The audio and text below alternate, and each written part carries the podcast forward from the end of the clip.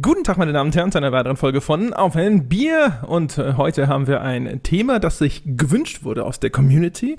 Wir sprechen über Stories in Spielen und was wir denn für gute Stories halten oder beziehungsweise auch vor allem warum und welche Anforderungen man denn an eine gute Story stellen sollte. Und wie immer, mein Partner in Crime, Jochen Gebauer, der gerade frisch, dramatisch die Niederlage seiner Miami Dolphins miterleben musste. Hallo Jochen hey André, aber dramatisch war es eigentlich, war es eigentlich äh, nicht. Also ähm, äh, wir nehmen das ja auf, da war, äh, es war ja gerade das Wembley-Spiel, also das Spiel in, in, das erste von den Spielen in London, die ja mittlerweile in der NFL stattfinden und die Dolphins haben 27-14 auf die Raffel gekriegt, was sogar ähm, noch äh, ein bisschen knapper klingt, als es de facto war. Ja, also ich äh, ja. gehe davon aus, dass da dramatische Szenen zumindest bei dir zu Hause, äh, aufgeregtes Auf- und Ablaufen, äh, ein paar nee, Tränen da, im Augenwinkel. Nee, nee, da bist du, da bist du, äh, da bist du noch bei letzter Saison. Ich habe äh, schon letzte Woche quasi aufgegeben. Es ist das erste Mal, dass ich in, nach der dritten Woche in der NFL der Meinung bin, die Saison oder der Meinung war, die Saison ist rum und jetzt ist sie definitiv rum. Ei, ei, ei. Ja, mit diesem Coaching-Staff geht man in dieser Liga nirgendwo hin. Das heißt, du guckst schon mal, ob du deinen äh, NFL Season Pass resellen kannst. Es ist wirklich so schlimm. Ich meine, dieses Team bringt einen tatsächlich noch dazu, ähm, dass man hofft, dass sie auf die Backen kriegen, damit eben diese Pfeifen von, äh, äh, von insbesondere der Head Coach und der Defensive Coordinator, unglaublich, ähm, damit die schneller fliegen. Also wenn du schon hoffen musst, dass dein Team auf die Backen kriegt, dann stimmt irgendwas nicht. das ist in der Tat schlimm. Aber gut. Reden wir über schöne Dinge, ja. reden wir über Bier. Was trinken ja. wir denn? Ähm, ich trinke heute tatsächlich, ich glaube, ich hatte irgendwo mal in den, in den, in den Kommentaren zu irgendeiner Folge, ähm, habe ich, glaube ich, mal das örtliche oder das Darmstädter Grohe Bier nicht sonderlich gelobt, weil ich davon Kopfweh kriege. Aber da es das einzige war, was unten noch da war, weil es mein Bruder gekauft hat, ähm, trinke ich jetzt eins davon. Also Darmstädter ist so eine kleine lokale äh, Brauerei, die so ein bisschen Kultstatus genießt. Ich verstehe es nicht so ganz, weil das Bier längst nicht so gut ist, wie es getan wird, aber man kann es trinken und deswegen trinke ich ein Grohe Hell. Aha. Hm? Ja, ich äh, habe was Sonniges ja. am Start. Ich habe oh, nämlich das Big Wave Golden Ale, ein hawaiianisches Bier, von wegen es gibt kein Bier auf Hawaii. Gibt's ja vielleicht auch nicht. Und das ist, äh, es sieht aus wie so eine alte Fanta-Flasche, die man umetikettiert hat so ein bisschen. Und äh, da sind, äh, die, also ich nehme an, die hawaiianischen Inseln so drauf geprägt und da steht Liquid Aloha. Du Scheiße. Aber vielleicht gibt es tatsächlich kein Bier auf Hawaii, wenn sie es ja offensichtlich in München rumstehen haben. Ja, das ist natürlich aus diesem wunderbaren Bierladen, bei dem ich gewesen bin. Und jetzt äh, finden wir heraus, ob es Hallo. Bier auf Hawaii gibt, das auch was taugt, oder ob man weiterhin behaupten kann, es gäbe kein Bier auf Hawaii, weil das einfach nicht zählt. Das, das, Schöne an diesem Format, das wir hier machen, ist ja wirklich, selbst wenn ich so ein mittelmäßiges Bier wie Gro da stehen habe, komme ich mir immer vor wie der große Connoisseur, wenn ich höre, was du trinkst. Ich bin äh, dafür der Bier-Kosmopolit. Ja, ja äh, genau. So. So, also. Kann mich mal endlich so richtig weltgewandt fühlen. Äh, jetzt teste ich das mal. Sieht total durchsichtig aus. Oh, das ist aber ganz nett. Das ist ganz nett. Das Golden Ale, oh, wenn ich mir vorstelle, jetzt hier irgendwo auf Hawaii am Strand zu liegen und hier hätte eine äh, ausreichende Versorgung damit, das wäre sehr in Ordnung. Das ähm, geht ent entfernt in die Richtung des äh, Sierra Nevada Pale Ale. Das ist sehr nett. Wie heißt das? Das äh, notiere ich mir hier mal auf meine Liste, wo ich eine ganz lange Liste von Bieren, die André probiert hat, die ich nie probieren will. und auf die sehr kurze Liste von Dingen, die dann tatsächlich so klingen, als könnte man es trinken. Wie äh, hieß es? Es ist das Big Wave Golden Ale. Big Wave Golden Ale. Mal gleich mal hier. Ja, okay. Ähm, äh, worüber reden wir denn aber, mm. nachdem wir jetzt genug über Bier geredet Also offensichtlich schmeckt dir das ja ausgezeichnet. Ja, das ist also wirklich, also ein bisschen, ein bisschen äh, wässriger, ein bisschen, also auch so fruchtig, hopfig wie das andere. Super, gefällt mir. Hat gute Google-Bewertung. Ja, zu Recht. Ja. Okay. Ja, wir reden über äh, Stories im Spiel. Also die Leute da draußen, das Volk hat gesprochen und es hat gesagt, wir würden immer irgendwo en passant äh, Stories äh, vom, vom Brett kegeln und sagen, ja, die ist nicht gut, aber wir würden nicht genug darüber sprechen, warum sie denn nicht gut ist und was denn überhaupt eine Story leisten müsste, damit sie von uns das Siegel gut bekommt. Und das tun wir heute. Wir machen heutzutage so den, die, die große Hintergrundfolge.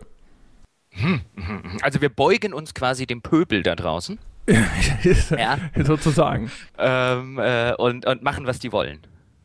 Korrekt, ja. Okay. Ja, ja ganz find genau ich, Finde so ich gut, es. wir sind total community-nah und so weiter. Ich habe auch gar nicht Pöbel gesagt und selbst wenn ich Pöbel gesagt haben sollte, dann habe ich es selbstverständlich nett gemeint. Richtig, genau. Richtig. Pöbel meinen wir ja. immer, wenn wir es sagen, im positiven Sinne.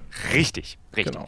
Äh, gut, ähm, äh, ja, dann haben wir uns ja wieder ein schönes Thema, was macht eine gute Story äh, aus, ausgesucht, wo wir abschweifen können, wo wir überhaupt nicht uns an einem roten Faden langarbeiten äh, müssen. Also was haben Sie recherchiert? Äh, soll, das heißt, ich soll anfangen. Ja, natürlich. Okay. Ich äh, würde mal äh, sozusagen von vorne anfangen. und zwar, äh, ich behaupte einfach mal, was äh, zu einer guten Story dazugehört äh, ist, oder vielleicht soll ich solch einen Überblick geben, ich weiß nicht. Ich fange einfach mal mit einem Ding an. Und ich würde sagen, eine, eine gute Prämisse gehört häufig dazu. Und das ist etwas, was Spiele erstaunlicherweise häufig in den Sand setzen. Das ist aber auch was, was Filme gerne in den Sand setzen. Deswegen ist es nicht so schlimm. Also ich finde zum Beispiel, äh, da ist Bioshock halt ein sehr schönes Beispiel. Das wir ja gelobt haben, zumindest teilweise für seine Handlung. Und die äh, Prämisse von Bioshock, dass da irgendwo eine Stadt irgendwo tief unter dem Meer existiert und da passieren merkwürdige Experimente und dann gibt es da noch diesen Anführer Andrew Ryan, der diese vielleicht doch am Anfang zumindest irgendwie ein bisschen nachvollziehbare Philosophie verfolgt und so weiter. Und man muss rausfinden, was ist denn da passiert in dieser Unterwasserstadt. Das ist alles faszinierend und ich will wissen, was da passiert ist. Und genau das, dass da irgendwo ein Spiel eine, eine Handlung aufmacht und vielleicht ein Mysterium irgendwo äh, darstellt und von dem ich wirklich wissen möchte, was denn dahinter steckt oder sowas, das ist sozusagen der erste richtige Schritt in die richtige Richtung. Und da hapert es, finde ich, schon recht häufig. Findest du? Also ich finde jetzt, ähm, das ist wieder spannend, weil wir uns ja, äh, hätten wir uns jetzt vorher zusammengesetzt äh, äh, und hätten uns überlegt, äh, wie das andere Podcaster machen, was wir überhaupt sagen wollen und so weiter. Dann wären wir jetzt gar nicht wahrscheinlich an der Position, weil ich habe im ersten Schritt gedacht, ich finde eigentlich Prim die Prämisse total unwichtig für eine, äh, wenn wir über Storytelling reden. Weil du kannst auch aus, wenn, braucht man nur in die, in die Literatur reinzugucken. Ich meine, äh, viele, viele äh, absolute Klassiker, ich meine, jetzt nehmen wir mal Effi Briest zum Beispiel, finde ich jetzt scheußlich, aber gilt ja als einer der Klassiker der deutschen Literaturgeschichte von Fontane. Ich meine, da ist die Prämisse ein, Frau ist unglücklich verheiratet. Da wird man jetzt nicht unbedingt sagen, boah, wie cool ist das denn? Da will ich jetzt mehr drüber wissen. Ähm, äh, hat dem ganzen Ding jetzt aber nicht geschadet, um äh, äh, eben zu einem der, der absoluten Klassiker der deutschen Literaturgeschichte zu zählen. Und auch in der, auch in der, ich sage jetzt mal Populärliteratur, gibt es sehr viele Beispiele von, von relativ ich sage jetzt mal langweiligen oder abgekauten oder abgedroschenen Prämissen, die trotzdem jetzt nicht schaden, dass am Schluss ein, ein, ein verdammt guter Roman rauskommt. Oder auch bei Filmen. Ich meine, was sagen wir mal, die Prämisse von äh, äh, Kubrick, Space Odyssey. Das ist nicht unbedingt eine sonderlich in der Science Fiction, eine sonderlich neue, originelle, spannende, innovative oder sonst was Prämisse und es ist trotzdem ein fantastischer Film. Also erstens ist Kubricks 2001 total überbewertet und ist echt stinklangweilig. Und zweitens, äh, die Prämisse ist ja, nur weil sie schon, sag ich mal, ein paar Mal durchgenudelt wurde, wird sie deswegen nicht automatisch total überflüssig. Also ich finde, die, die Prämisse an sich ist ja durchaus spannend. Und wir müssen natürlich unterscheiden, ist, wollen wir jetzt hier nur über irgendwelche unabdingbaren Voraussetzungen sprechen oder reden wir allgemein über Dinge, die so ein bisschen dazugehören und die dazu beitragen können. Und ich, da würde ich dann die Prämisse in die zweite Gruppe reinstecken. Und ich finde schon, also eine, eine Handlung, die mich von Anfang an fasziniert. Meistens einfach gelungener als etwas wie Effi Briest, was ehrlich gesagt dann halt funktioniert, weil es einfach sehr schön geschrieben ist.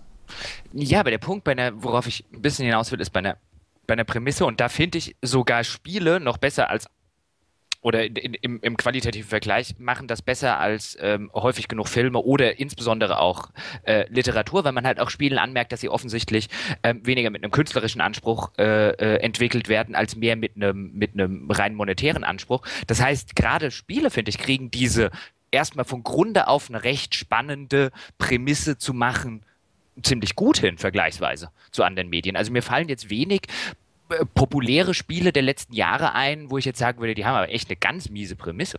Ja, aber wie viele fallen dir denn ein, die eine wirklich faszinierende Prämisse haben? Äh, müsste ich jetzt ein bisschen drüber nachdenken. Also ich finde zum Beispiel die, wenn wir jetzt mal ein, ein äh, Beispiel nehmen, ähm, dass das häufig genug eher aus dem äh, oder von gerade von der Community so ein bisschen gesehen wird als äh, eine problematische Spielerei. Ich finde, Assassin's Creed hat eine fantastische Prämisse zum Beispiel. Die, die, der ganze Unterbau, der darunter steckt, neben der eigentlichen, neben den, den eigentlichen Stories, die meistens relativ mittelmäßig sind im, äh, in, der, in der Historie drin, aber der ganze, der ganze Unterbau im Hinblick auf ähm, die, die Mythologie, die dem Ganzen zugrunde liegt und die, die ganze Prämisse, mit dem da ist, dieser Konzern und der kann Leute in die Vergangenheit schicken und die können dort die Leben durchleben und so weiter. Auch nicht unbedingt neu im ich sage jetzt mal in der Science-Fiction-Literatur, aber das ist eine fantastische Prämisse und ausgerechnet dieses Spiel wird ja mit, gilt ja mittlerweile als äh, äh, diese Serie fahren sie irgendwie zu Tode. Also das finde ich zum Beispiel wäre ein Spiel, das, das äh, eine sehr, sehr faszinierende Prämisse hat. Deswegen war das damals ja auch, bevor das erste Assassin's Creed erschien, überall riesengroß präsent. Leute haben sich fürchterlich drauf gefreut, weil es eben so eine faszinierende Prämisse hatte und dann haben sie zumindest im ersten Spiel äh, äh die nicht mehr ansatzweise ausgereizt. Genau, aber das finde ich ist ja eigentlich genau, also Assassin's Creed fände ich sogar, ist sogar eigentlich ein Beispiel, das ich auch ins Feld geführt hätte für eine Reihe, die sehr lange Zeit das Interesse an ihr aufrechterhalten konnte, obwohl sie nicht viel einlösen konnte, weil die Prämisse durchaus interessant ist und man dann hinterher ja doch wissen will, was dahinter steckt. Ich finde aber eigentlich, äh, wenn du dir sonst so anschaust, also keine Ahnung, wenn ich mir die ganzen Militärshooter anschaue, es gibt, glaube ich, vielleicht ein, zwei Call of Duties, deren Prämisse mich nicht sofort in den Tiefschlaf versetzt hat. Ähm, was haben wir denn noch an großen Spielereien? Die Saints Row Spiele haben meistens keine wirklich faszinierende Handlungsprämisse. Die, äh, was haben wir denn an großen Spielserien, wenn wir es mal durchgehen würden? Keine Ahnung. Also ich habe, als ich so vorher drüber nachgedacht habe, ich denke halt an, äh, an Filme, es gibt viele Filme, die haben eine, eine sehr starke Prämisse und sind dann eigentlich sehr mittelmäßige Filme, aber sie schaffen es gerade deswegen, dass ich sie dann doch gerne bis zum Ende anschaue. Vor kurzem habe ich äh, erst, glaube ich, gesehen, da gab es diese, ich glaube, sie hieß The Box oder so ähm, mhm. der wie so ein bisschen wie so eine Twilight Zone-Episode ist, wo dann irgendwie abends an, an der Tür klingelt und dann steht da so, krieg, kriegst du ein Päckchen und da ist ein, ein großer roter Knopf drin sozusagen. Und wenn du drauf drückst, dann kriegst du, glaube ich, ganz viel Geld, aber irgendjemand stirbt irgendwo oder so. Also, ich habe die Frage. Äh, ja. ne? Aber der soll doch ganz schrecklich sein. Ja, ja, aber die Prämisse ist so gut, dass ich ihn mir trotzdem angeschaut habe. Also die Prämisse, okay, wenn, wenn diese Sorte Prämisse bei dir, bei dir funktioniert, ich, ich, natürlich ist die Prämisse, deswegen, du hast ja schon richtig gesagt, so Twilight Zone-Episoden. Äh, äh, äh, Idee quasi. Das ist halt eine, das ist halt eine Gimmick-Geschichte. Ich meine, du hast dieses eine Gimmick und das, das funktioniert und das, das wird natürlich nach draußen irgendwie promoted und wahrscheinlich auch in den Trailern irgendwie gefeatured. Und dann hast du aber ähm, äh, keine offensichtlich, wenn ich mir die anderen Reviews angucke oder, oder dich jetzt äh, äh darüber reden höre, hat, ist halt nichts anderes als die Prämisse da. Also ähm, ist das doch eher ein Beispiel dafür, dass die Prämisse egal ist. Nee, finde ich nicht. Ich finde, nur weil dann, das ist so die Voraussetzung, es ist so die ultimative Karotte, die, finde ich, äh, auch über Hänger in der Handlung durchaus hinwegziehen kann. Natürlich ist es, wie ich schon vorher sagte, natürlich alleine mit einer guten Prämisse ist es nicht getan. Ich finde aber, dass das Ding kann extrem viel wieder gut machen, ja, und kann über vieles dich, dir hinweg helfen, wenn es in der Ausführung dann hapert. Und wenn dann die Ausführung auch noch gut ist, ist es fantastisch. Also ich, ich stimme dir insofern zu, äh, dass eine, eine gute Prämisse natürlich hilft. Ähm, ich bin allerdings auch der Meinung, dass, äh, oder nach wie vor der Meinung, dass es letztlich relativ Banane ist. Also wenn du, wenn du eine, wenn du, wenn du eine gute Geschichte hast, dann ist es wurscht, ob die Prämisse gut oder schlecht ist. Auch, äh, auch aus einer ich sage jetzt mal langweiligen, wie wir es vorher hatten, Prämisse kann halt eine super Geschichte entstehen, während zum Beispiel, wenn wir andere Merkmale nehmen, eine super Geschichte mit schlechten Dialogen zum Beispiel wird schwierig. Eine super Geschichte mit einem total beschissenen Ende wird schwierig. Deswegen hätte ich jetzt, würde jetzt Prämisse nicht weit oben auf meiner Liste von Dingen stehen, die eine gute Geschichte haben muss. Ja, deswegen habe ich ja auch quasi nur, äh, wenn man so will, chronologisch angesetzt, weil mhm. man das ja als erstes von einer Handlung mitbekommt, wenn man so möchte. Also auch wahrscheinlich so vor, bevor du das Spiel überhaupt spielst, weißt du, was denn die Prämisse des Spiels ist. Und ich habe es genommen, weil es eine schöne Überleitung ist, weil ich ja gerade schon sagte, das ist so eine narrative Karotte, ja, der man hinterherlaufen kann und die einen auch so manchmal über so manchen Hänger hinwegzieht. Das bringt mich nämlich dazu, dass ich finde, dass ja Spiele meistens äh, von ihrem Story-Layout wie schlecht geplante TV-Serien arrangiert sind. Da kannst du jetzt gleich was zu sagen. äh, das weiß ja, das hatten wir glaube ich schon mal oder wie, wie nicht sonderlich äh, kompetente Filme teilweise auch. Ähm, sie funktionieren aber ja markttechnisch so ähnlich. Ähm, dazu will ich vielleicht noch was zu dieser Prämisse sagen. Diese, diese, also Spiele versuchen, finde ich, schon extrem und deswegen finde ich, gibt es relativ viele, die das halbwegs gut machen, ähm, versuchen schon halbwegs so zu funktionieren, wie, wie Filme das tun aus einer Marketing-Sicht. Das heißt, ich muss diese Prämisse des Spiels, wenn es ein storygetriebenes Spiel ist, quasi in zwei Sätzen oder einem 30 Sekunden Trailer verkaufen können. Weil mhm. mehr Aufnahmefähigkeit, und seien wir ehrlich, haben die Leute da draußen, das Gros der Leute da draußen nicht. Die lesen nicht 17 äh, äh, Previews äh, zu dem Spiel, das machen die wenigsten, die gucken vielleicht einen Trailer und äh, dann hast du die ganze Mund-zu-Mund-Propaganda, vielleicht noch am Schulhof. Ähm, äh, der Erfolg gibt ja auch gerade den Hollywood-Produktionen äh, äh, recht, die quasi aus einer äh, äh Dreisatzprämisse 90 Minuten Film machen. Ähm, und da du so ähnlich verkaufst deine Spiele, ähm, äh, wie, wie Hollywood das mit Filmen tut, ähm, legt natürlich das Studio relativ viel Wert auf so eine, so eine, so eine knackige äh, 30-Sekunden-Prämisse. Äh, Und was dann drumherum passiert, ist eher nebensächlich. Und das hast du zum Beispiel in der Literatur ja überhaupt nicht. Ich meine, Leute kaufen in der Regel keine Romane, weil ihnen total die Prämisse, die hinten auf dem Klappentext äh, steht, gefällt. Das passiert bestimmt auch. Ab und zu mal, wenn, wenn mir wirklich total die Literatur und so weiter ausgegangen ist, hab, äh, äh, passiert mir das auch schon mal an irgendwelchen Bahnhöfen oder, oder Flughäfen, wo ich dann wirklich sage, äh, ich finde jetzt von keinem Autor, den ich kenne, hier irgendwie was Neues, was ich noch nicht gelesen gelesen habe, ich muss jetzt einfach mal irgendwie ins kalte Wasser springen und gehe jetzt halt anhand von irgendwie den ersten zwei Seiten und äh, äh, dem Klappentext. Aber in der Regel verkaufst du halt in der Literatur deine Sachen über den Autorennamen zum Beispiel. Und wenn du Stephen King magst, dann liest du halt alles von Stephen King. Oder wenn du äh, äh irgendwie auf äh, die ganzen Skandinavier-Krimis stehst, was ich jetzt nicht tue, deswegen fallen mir gerade die Namen der Autoren nicht ein. Wenn du halt auf einen von denen stehst, dann liest du halt alles, was der rausbringt. Ähm, und bei, bei Spielen funktioniert es ja noch ein bisschen anders, weil du da eben nicht diese Autoren hast. Ähm, äh, und, und weil, weil Spielehersteller, das hatten wir glaube ich auch schon mal in irgendeiner Folge, ähm, natürlich auch überhaupt kein Interesse daran haben, irgendeinen ihrer Entwickler quasi so aufzubauen, wie das, äh, wie das ein, ein, ein, ein Autor jetzt äh, für einen Verlag oder für teilweise Autoren für Verlage sind.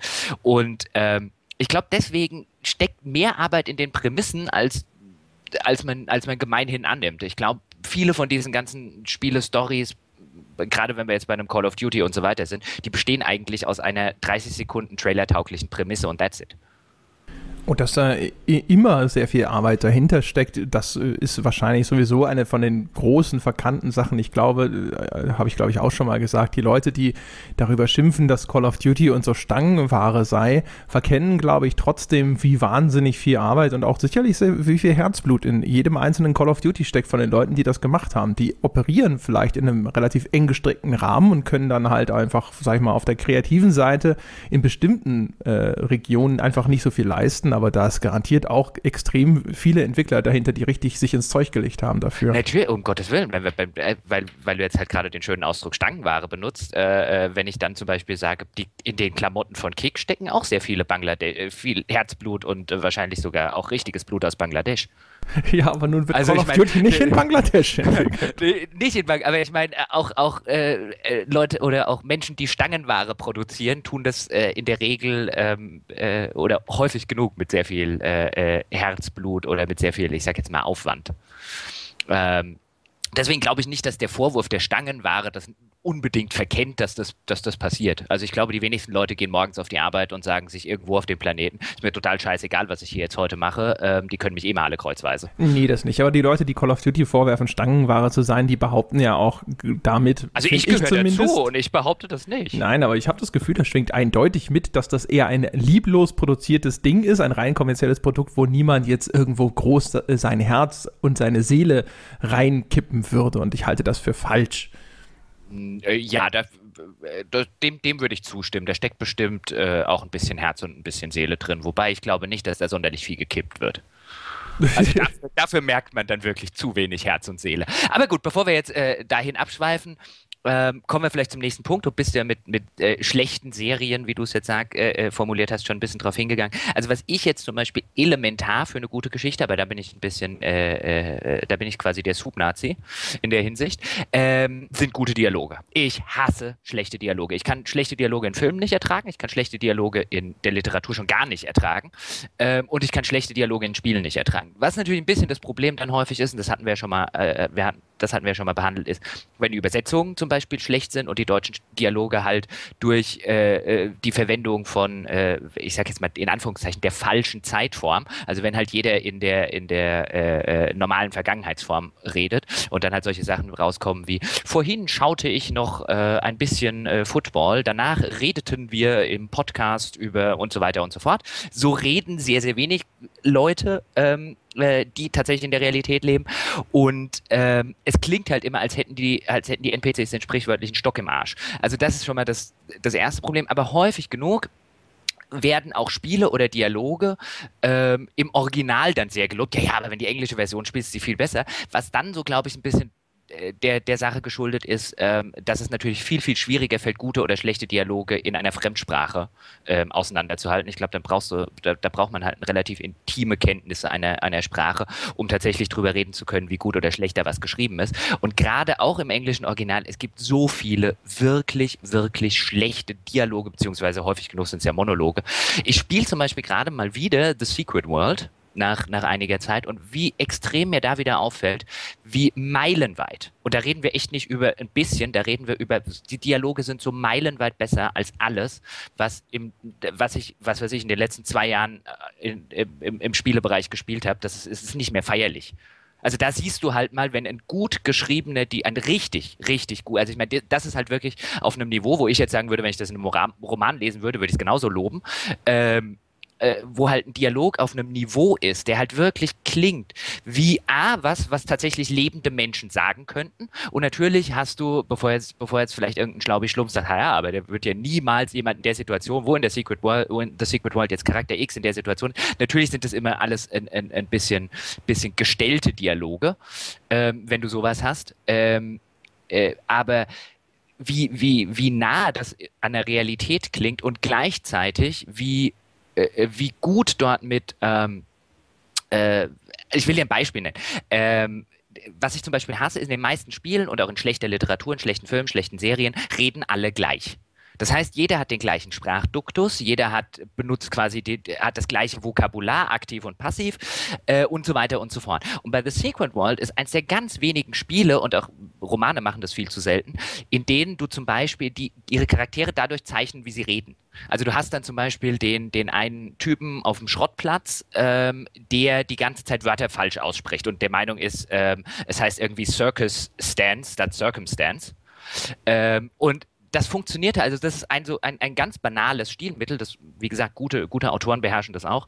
Ähm, die mit ganz, wo du mit ganz wenigen Handstrichen in einem Dialog viel, viel mehr erreichen kannst, als wenn du den Charakter jetzt auf irgendeine Form beschreibst oder äh, modellierst oder sonst was, ähm, weil es A, dem Charakter die, die, die Individualität gibt, äh, ähm, die, die dafür nötig ist, dass, dass man am Ende tatsächlich das Gefühl hat, man redet hier mit einem oder man hat hier einen, einen, einen lebenden Menschen vor sich und nicht einfach nur irgendein Konstrukt, das sich irgendein Autor gerade aus den Fingern gesaugt hat, sondern halt auch wirklich so eine, so eine Dreidimensionalität gibt. Und das, diese, dieses Stilmittel zum Beispiel siehst du in so, so wenigen Spielen, in der immer alle gleich reden. Du hast zumindest im Englischen hast du dann ab und zu noch mal jemand, der, der einen Akzent redet. Das gibt's ja auch in der deutschen Vertonung, passiert sowas ja auch nicht. Da redet ja, äh, wo du natürlich dann das Problem hast, äh, es wird natürlich auch nicht reinpassen, wenn da jetzt irgendeiner bayerisch oder berlinerisch redet.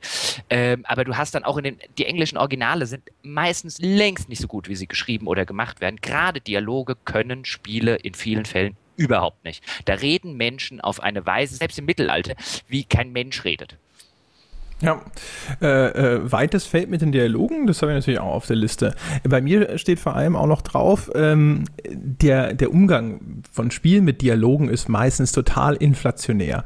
Ich habe ja vor tausend Jahren mal zwei Drehbücher geschrieben für eine Filmproduktionsfirma in Hongkong, die wurden nie verfilmt, würde jetzt auch nie behaupten, ich sei ein großer Drehbuchschreiber. Ich habe aber damals mit dem äh, Produzenten da zusammengearbeitet und man merkt im Filmbereich, da gibt es ja auch immer so eine Regel, dass du keinen Dialog. Also keiner sollte irgendwas sagen, was nicht irgendeinen Zweck hat, irgendeine Funktion, dass es den Charakter beschreibt oder die Handlung voranbringt.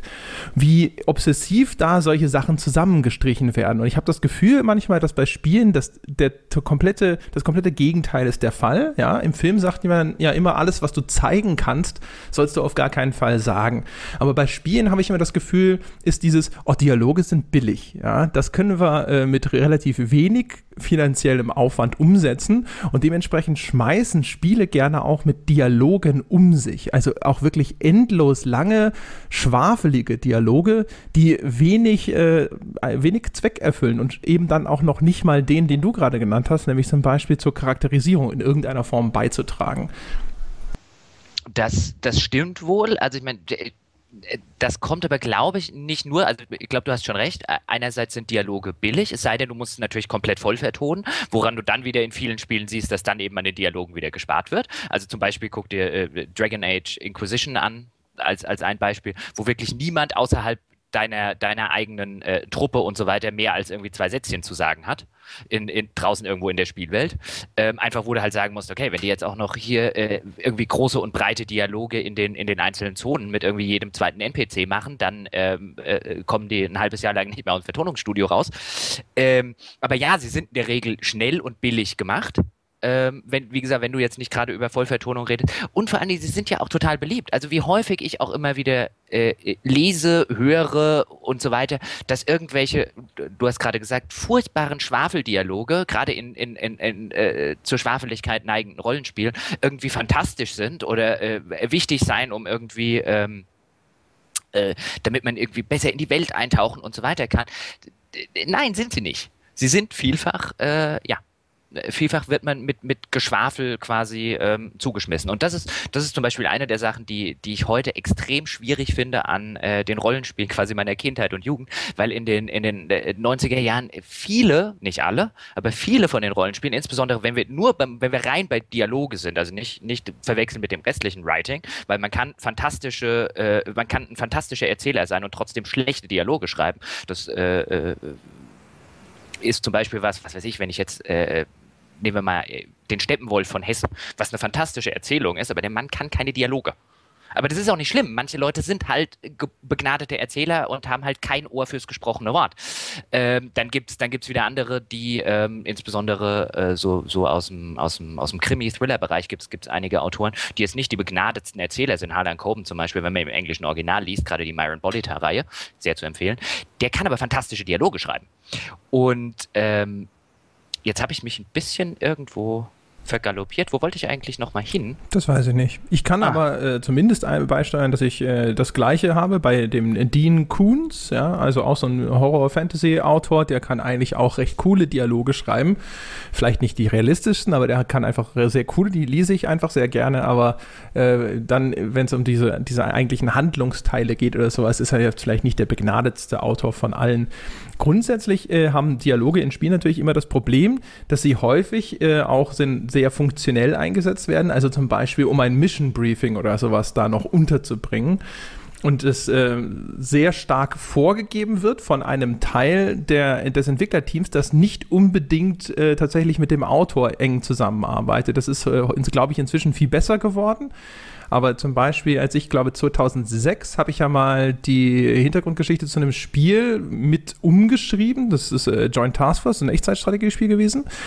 Und äh, da war es tatsächlich so, dass wir haben halt Sachen geschrieben und dann kam aber so, ja, äh, die Mission ist so und so und so. Und dann ja, das hast du schon mal erzählt. Ja, und sagst, ich, an der, das kann gut sein. Genau.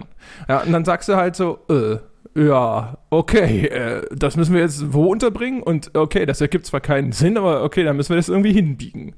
Ich, ich glaube allerdings, du hast ja selber schon gesagt, dass das in der Zwischenzeit wirklich besser geworden ist. Ich glaube allerdings auch, dass du halt vielfach ähm, A, jetzt weiß ich wieder, worauf ich hin wollte, A, es ist relativ leicht, das Publikum da draußen auch mit mittelmäßigen oder schlechten Dialogen zufriedenzustellen. Wie oft ich zum Beispiel höre, die Dialoge in Mass Effect seien super und nein, die sind nicht super.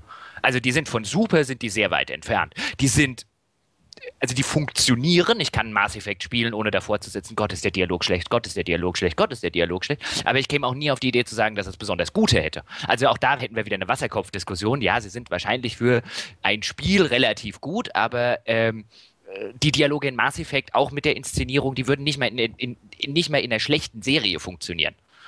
Ähm, deswegen ist es halt auch relativ einfach, ähm, äh, bei Spielen, wie gesagt, mit, mit mittelmäßigen Dialogen äh, äh, durchzukommen. Und auch gerade Mass Effect ist zum Beispiel auch wieder so ein, so ein Beispiel, dass halt quasi zwischen den Missionen, wenn du halt wirklich rumlaufen willst und mit jedem darüber äh, äh, äh dort reden willst, ähm, dich halt wirklich zuschmeißt mit belanglosen Schwafeleien letztlich.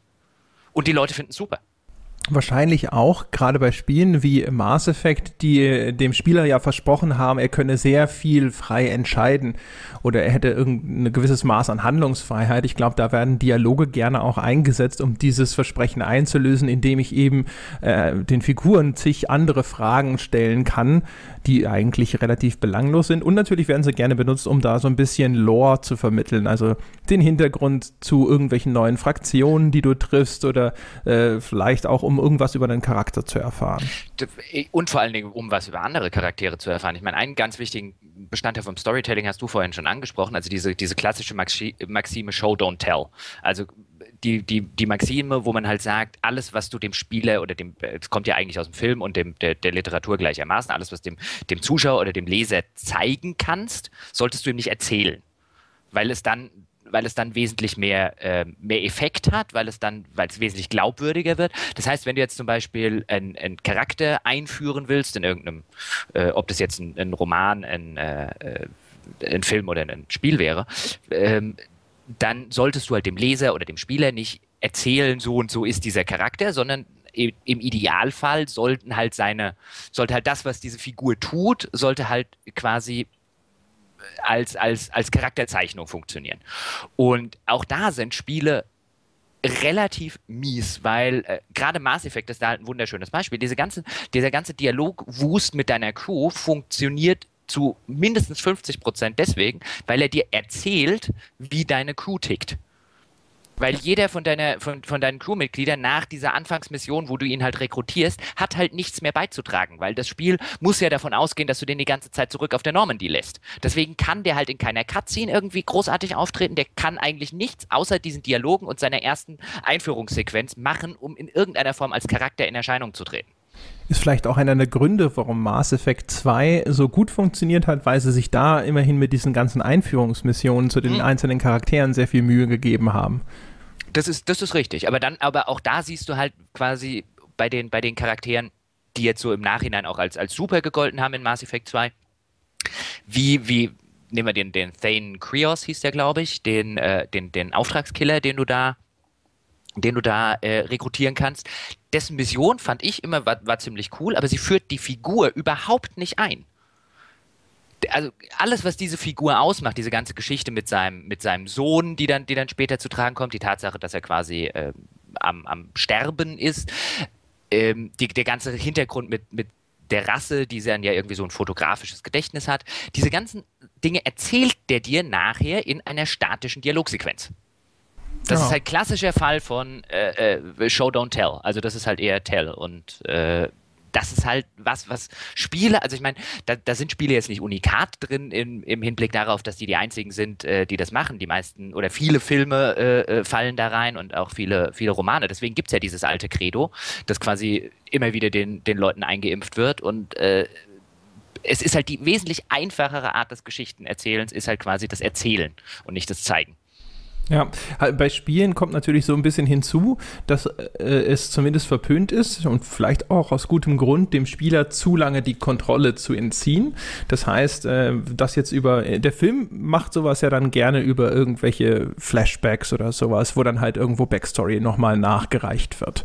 Das ist bei Spielen meistens, also man kann das natürlich auch machen, man sieht das ja sogar manchmal. Also der Witcher beginnt ja mit einer Rückblende zum Beispiel ähm, hat auch zum Beispiel diese separaten Sequenzen, wo man Siri spielt, was übrigens eine ziemlich verschenkte Geschichte ist, ehrlich gesagt. Das sind ziemlich müßige und ziemlich überflüssige Szenen, die diese Parallelhandlung er, äh, erzählen, wo ich mir gewünscht hätte, dass man das viel mehr genutzt hätte, um eben diesen Charakter, um den es ja auch im, zentral in der Handlung geht, viel mehr besser auszuschmücken und viel besser einzuführen. Das nur nebenbei, aber man sieht, es geht auch in Spielen sozusagen.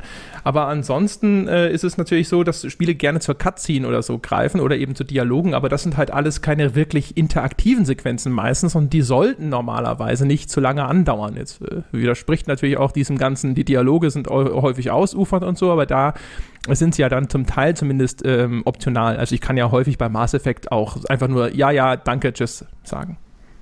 Das stimmt wohl. Ja. Das stimmt wohl. Ja.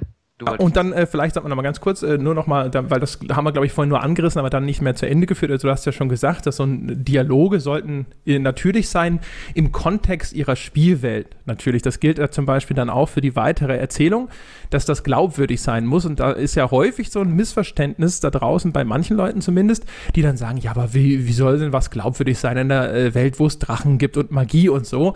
Da bedeutet natürlich ja. glaubwürdig immer im Kontext der Erzählung. Also das, was die Leute da tun, muss natürlich dann innerhalb dieser Fantasiewelt glaubwürdig sein. Da entstehen ja gerade häufig dann zum Beispiel Probleme, dass du Leute hast, die extrem mächtige Magier sind zum Beispiel und dann in Situationen auf ihre Fähigkeiten überhaupt nicht zurückgreifen, wo man sich dann denkt so, aber du könntest doch jetzt einfach. Ja, das sind aber, also jetzt sind wir beim, beim nächsten Punkt, aber jetzt hast du einen sehr spannenden Punkt angerissen, weil das ist tatsächlich, das ist quasi ähm, das, das Kardinalsproblem, um es mal so zu formulieren, dass, dass Spiele, insbesondere Spielehandlungen haben und noch überhaupt nicht in den, in den, in den Griff bekommen haben, ist äh, diese, diese inhärente Glaubwürdigkeit zu bewahren. Und ja, du hast recht, ähm, viele Leute verwechseln Glaubwürdigkeit mit Realismus. Nein, natürlich muss eine Handlung nicht realistisch sein, weil sonst könntest du keine Fantasy-Stories mehr machen. Ähm, aber ja, damit sie funktioniert, muss sie glaubhaft sein in ihrem eigenen Kontext. Und da gerät, gerät natürlich ein Spiel dadurch, dass es dem Spieler ähm, häufig die Kontrolle geben muss, irgendwann an einen Punkt, an dem es an dem es schwierig wird, diese, diese, diese Glaubwürdigkeit aufrechtzuerhalten, weil der Spieler eigentlich Dinge kann oder können müsste, die ad absurdum führen diese Glaubwürdigkeit innerhalb der Spielwelt. Also ein, ein Beispiel haben wir jetzt ja in, äh, schon mal bei The Witcher damals in der Folge genannt, ist ein, ähm, es, du hast eine Welt, in der Stehlen tatsächlich was Böses ist. Das wird auch in der Welt immer mal wieder am Rande äh, deutlich gemacht. Das ist also, du hast halt keine Spielwelt, in der, man könnte sich ja auch eine Fantasy-Welt ersinnen, in der man sagen würde, ja, okay, jeder darf von jedem klauen, juckt dort keinen Menschen. Ähm, aber äh, Stehlen innerhalb der Spielwelt ist schlecht. Also ähm, äh, kann aber, ich kann aber bei Witcher 3, hatten wir ja schon mal, trotzdem hingehen, als der eigentliche, der durchaus, wenn auch als Anti-Held, aber schon als Held fungierende Protagonist hingehen und kann jeden in dieser darbenden, hungernden Welt äh, sein Essen wegnehmen. Und ich habe sogar noch was davon, weil mir das Essen tatsächlich weiterhilft. Ähm, und das ist so ein Bruch mit dieser eigenen Glaubwürdigkeit. Die Tatsache, dass ich das nicht nur kann, sondern dass es mir tatsächlich auch noch nützt, wenn ich das tue. Ähm, äh, den, den Spiele selten so richtig unter einen Hut kriegen. Ähm, Im Sinne von einem, äh, also das, ich muss mich als, als Spieler immer wieder entfremden. In dem Moment, wo ich das, wo ich dem Typen jetzt das Essen klaue, bin ich natürlich nicht Gerald von Rivia, sondern ich bin Jochen, der daheim vor dem PC sitzt und halt äh, kleptomanisch alles einsackt, was nicht bei drei auf den Bäumen ist. Und da tun sich, und das ist jetzt halt nur ein Beispiel von vielen. Ich nehme nehm, nehm zum Beispiel mal Skyrim, wo man halt irgendwann sagt, das Spiel inszeniert einen Drachenkampf im Laufe der Story als großes, absolutes Happening. Ich habe aber vorher schon 25 Drachen umgebracht, empfinde den überhaupt nicht mehr als in irgendeiner Form besonders oder äh, besonders herausragend. Und schon hast du ein Problem, dass du, dass du, dass die Erzählung komplett von dem Erlebnis des Spielers entfremdet ist. Ja. Und das, das kriegen Spiele ähm, seit Jahren oder seit ihrer Existenz schon nicht so wirklich gebacken, weil es natürlich auch ein, ein, ein, schwierig, äh, schwieriger gordischer Knoten ist, den du da auflösen musst.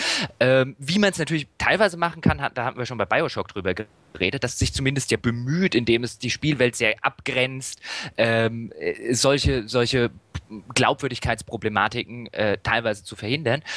Aber ähm, ich habe halt häufig auch das Gefühl, dass halt der Entwickler oder die Autoren irgendwann sagen, ach weißt du was, fuck it, wir machen das jetzt einfach. Ja, Bioshock hätte ich jetzt genau deswegen auch nochmal äh, ins Feld geführt, dass da eben sich jemand vorher schon Gedanken gemacht hat und weiß, welche Beschränkungen sein Spiel mit sich bringt. Also zum Beispiel, dass er halt keine endlos große Umgebung darstellen kann und dann seine Geschichte von äh, Haus aus so anlegt, dass das Ganze in einem begrenzten Raum spielen muss. Das ist übrigens was ja auch, auch, auch etwas, was im Film genauso gemacht wird. Also das ist jetzt nicht mal eine Eigenart von Spielen, sondern auch bei Filmen zum Beispiel weißt du, du kannst so und so viele Locations machen und sowas und du musst deswegen dich beschränken äh, oder beziehungsweise deine Handlung darauf beschränken, eben nur da oder da stattzufinden. Und dann musst du das halt entsprechend auch so stricken.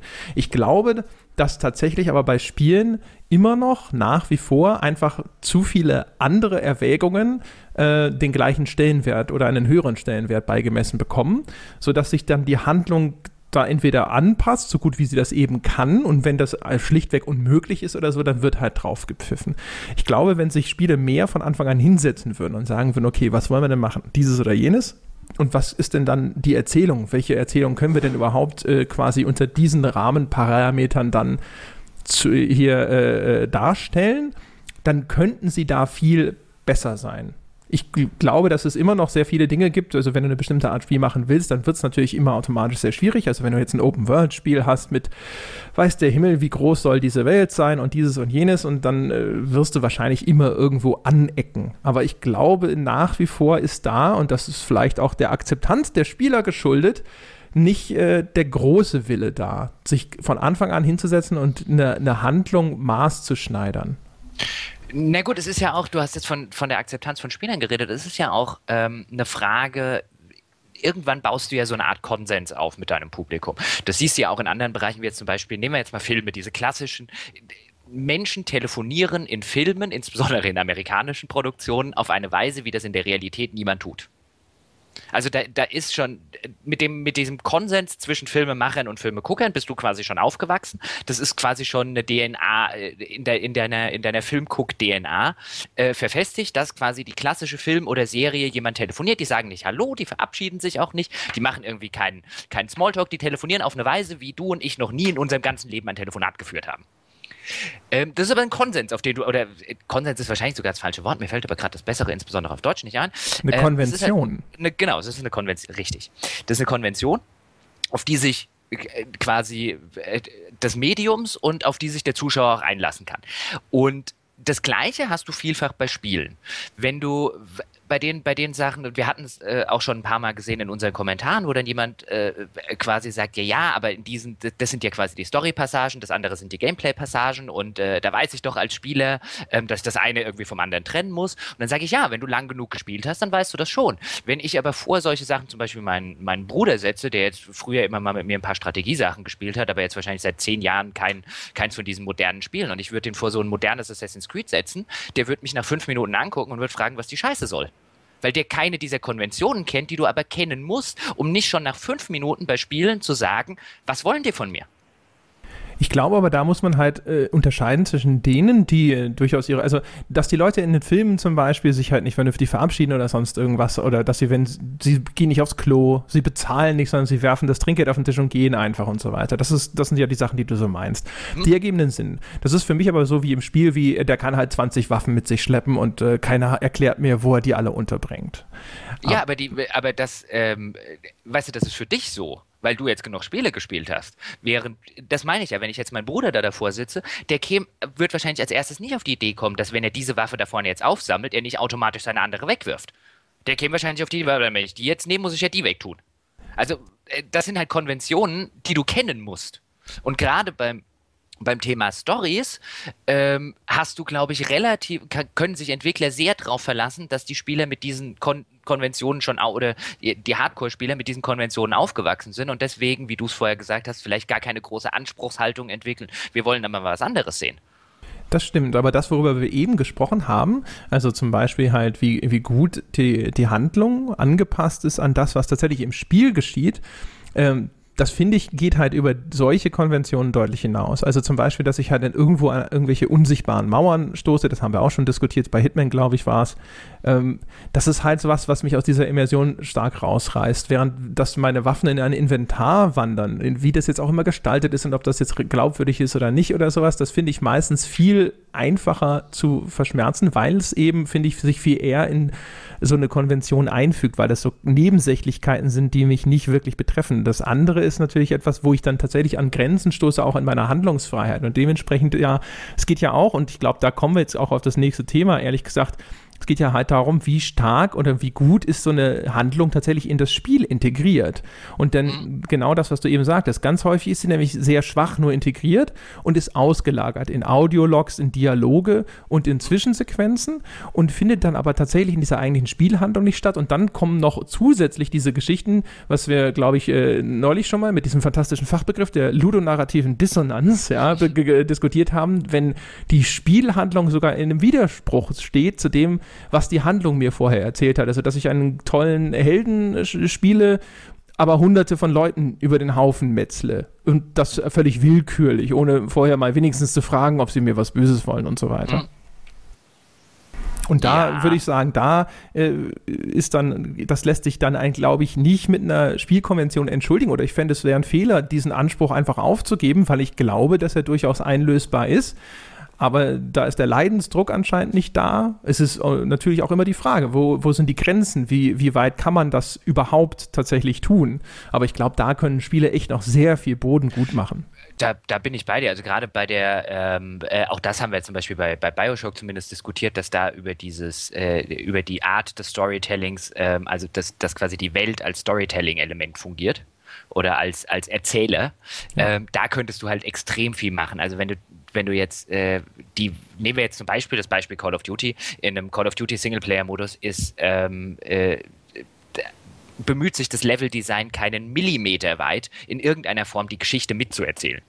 Das existiert nur, um damit du von Punkt A nach Punkt B läufst und auf dem Weg möglichst viele Leute zu erschießen. Also da ginge wesentlich, wesentlich mehr, aber Call of Duty ist jetzt ja zum Beispiel so ein schönes Beispiel, dass er quasi seine ganze Geschichte dem Gameplay entkoppelt und halt sagt, immer wenn du an Punkt, äh, wenn du irgendwie über eine gewisse Markierung drüber läufst, dann zünden wir halt äh, Zwischensequenz X ähm, und dann gibt es wieder ein bisschen Geschichte und dann läufst du wieder weiter und ballerst und äh, dann erzählen wir wieder ein bisschen Geschichte. Deswegen, ich glaube auch diese Kritik zum Beispiel bei, bei Bioshock Infinite insbesondere, dass, äh, dass das ja so fun funktionieren würde und dass diese Ballerabschnitte ja so blöd wären, ich glaube, die verkennt auch ein zumindest ein bisschen, dass sich Bioshock zumindest Mühe gibt, auch in den Gameplay-Abschnitten noch Geschichte zu erzählen, indem die Welt als Geschichtenerzähler fungiert. Das bemühen sich viele andere Spiele ja noch nicht mal. Bei Call of Duty ist es ja auch so, dass es eine ganz andere Art Spiel. Das ist ja jetzt ehrlich gesagt, das ist so ein bisschen wie diese ganz frühen Kinofilme, die ja früher so noch reine Attraktionen waren, wo es dann mehr darum ging, dass man sehen konnte, dass da ein Zug auf dich zufährt, als dass es da irgendwo eine, eine Handlung erzählt hätte. Dementsprechend sind das auch häufig bei den Call of Duties ja so Versatzstücke, also jetzt mal Black Ops vielleicht so als die Ausnahme äh, in der Reihe, aber häufig ist Call of Duty funktioniert ja genauso auch wie so ein Transformers zum Beispiel. Das ist, sind Handlungspassagen, sind äh, quasi so narrative Versatzstücke, die dich zu dem nächsten visuellen Höhepunkt begleiten was durchaus, also, also als Ansatzpunkt für ein Unterhaltungsprodukt durchaus legitim ist. Da spricht man halt dann jetzt nicht unbedingt darum, wenn es darum geht zu sagen, was hat mir eine besonders tolle Geschichte erzählt oder was ist ein besonders gutes erzählendes Spiel, aber das sieht man auch zum Beispiel da, äh, darin, dass in Call of Duty so viele willkürliche, zufällige äh, Ereignisse die Handlung vorantreiben. Wie viele Hubschrauberabstürze es in Call of Duty gibt, die halt einfach dann dazu führen, dass du an dem nächsten Schauplatz gelangst. Das ist eigentlich ein klares Zeichen dafür, dass die Handlung eigentlich nur den Zweck erfüllen soll, dich eben dorthin zu bringen, wo das nächste Mal irgendwas in die Luft fliegen kann. Ja, das darf man halt nicht loben als Kritik. Ja, ja genau. Also zumindest nicht für seine Handlung. Nee, auch für alles andere. Also ich meine, ich weiß, da sind wir unterschiedlicher Meinung, weil du ja auch gerne mal irgendwie ins Kino gehst und Transformers guckst. Ich bin ja, du weißt ja, ich bin ja der Meinung, dass äh, genau, also ich finde jetzt Transformers erheblich schlimmer als Call of Duty, aber Transformers ist ein schönes für alles, was, was in Hollywood äh, und im Filmemachen derzeit schief läuft. Das sind dumme Filme für dumme Menschen. Ähm, und ich krieg das ja, wir kriegen das ja wunderschön unter einen Hut, dass ich das sagen kann, ohne dich jetzt für Vollidioten zu halten. Ähm, aber also ich meine das ja im Hinblick auf ein, dafür sind sie gemacht. Ähm, und, und darauf sind sie zugeschnitten. Und natürlich ist es legitim, dass du sie trotzdem magst, aber ich finde halt, ähm, finde halt, es ist die verdammt nochmale Pflicht eines jeden Filmkritikers, äh, die äh, so unhöflich zu behandeln, wie es das Gesetz gerade zulässt. ja, und genauso würde es eigentlich für Spielekritiker gelten, wenn Spielekritiker denn Spielekritiker wären. Ja, wie gesagt. Aber dann sind wir wieder woanders. Ich bin ja der Meinung, du, da das visuelles Spektakel hat seine Daseinsberechtigung. Ich brauche ein Feuerwerk, muss mir auch keine Geschichte erzählen. Schön, wenn es das trotzdem hinkriegt. Ja, schön, wenn noch Musik dazu äh, läuft und das Ganze choreografiert ist und da Bilder in den Himmel gemalt werden und es erzählt die Geschichte von Peter und der Wolf. Schön. Aber es muss ja. nicht sein. Explodierende Raketen gefallen mir auch so. Das ist, ist ja wunderbar. Da kannst du ja rausgehen, kannst Feuerwerk zünden, kannst sich an explodierenden Raketen äh, äh, äh, satt sehen. Dagegen hat ja niemand was. Aber, Vielleicht äh, mache ich das auch. Richtig, aber äh, ich würde jetzt sagen, wenn du das neben einem Kunstkritiker tust, wird er dir nicht als allererstes sagen, dass das total super sei, was du da, was da, was du da oben anzündest. der guckt sich das auch an. Das soll man nicht so tun. Aber gut, äh, auf jeden Fall, da, da, da sind wir quasi jetzt wieder ein bisschen abgeschweift, aber wenn es äh, tatsächlich um, um Erzählungen äh, geht, dann, äh, oder wenn wir sollen ja darüber sprechen, was dazu beiträgt, dass wir eine Story als gut empfinden und sowas, und dann wäre das wahrscheinlich nicht unbedingt ein Element, wo wir sagen, so, yeah, das war jetzt eine super Story. Ja. Die, die sind da von Punkt A nach Punkt B gegangen und dann ist das Haus explodiert. Ja. ja es, äh, es, wird ja vor allen Dingen bei den, bei den Geschichten, jetzt komme ich gerade nochmal wieder zurück auf die Dialoge, ähm, äh, zumindest über so einen Umweg. Es wird ja auch häufig, also erstens, und ich meine, da, da kommen wir ja her, deswegen machen wir die Folge, weil wir ja häufig gerne oder gerne mal sowas sagen wie ein, ähm, äh, da fanden alle die Story cool und wir haben keine Ahnung warum, was an der irgendwie super ist. Und vielfach wird halt Story immer synonym benutzt für quasi alles, was im entferntesten Sinne was mit einer Handlung zu tun hat. Es gibt jetzt, äh, erzählen ja zum Beispiel gerne Menschen, Portal, nehmen wir jetzt das erste, habe eine tolle Geschichte. Ein Portal hat keine tolle Geschichte. Portal hat eine Geschichte, die auf einen Bierdeckel passt. Portal hat tolle Dialoge. Oder in dem Fall tolle Monologe von Gladys.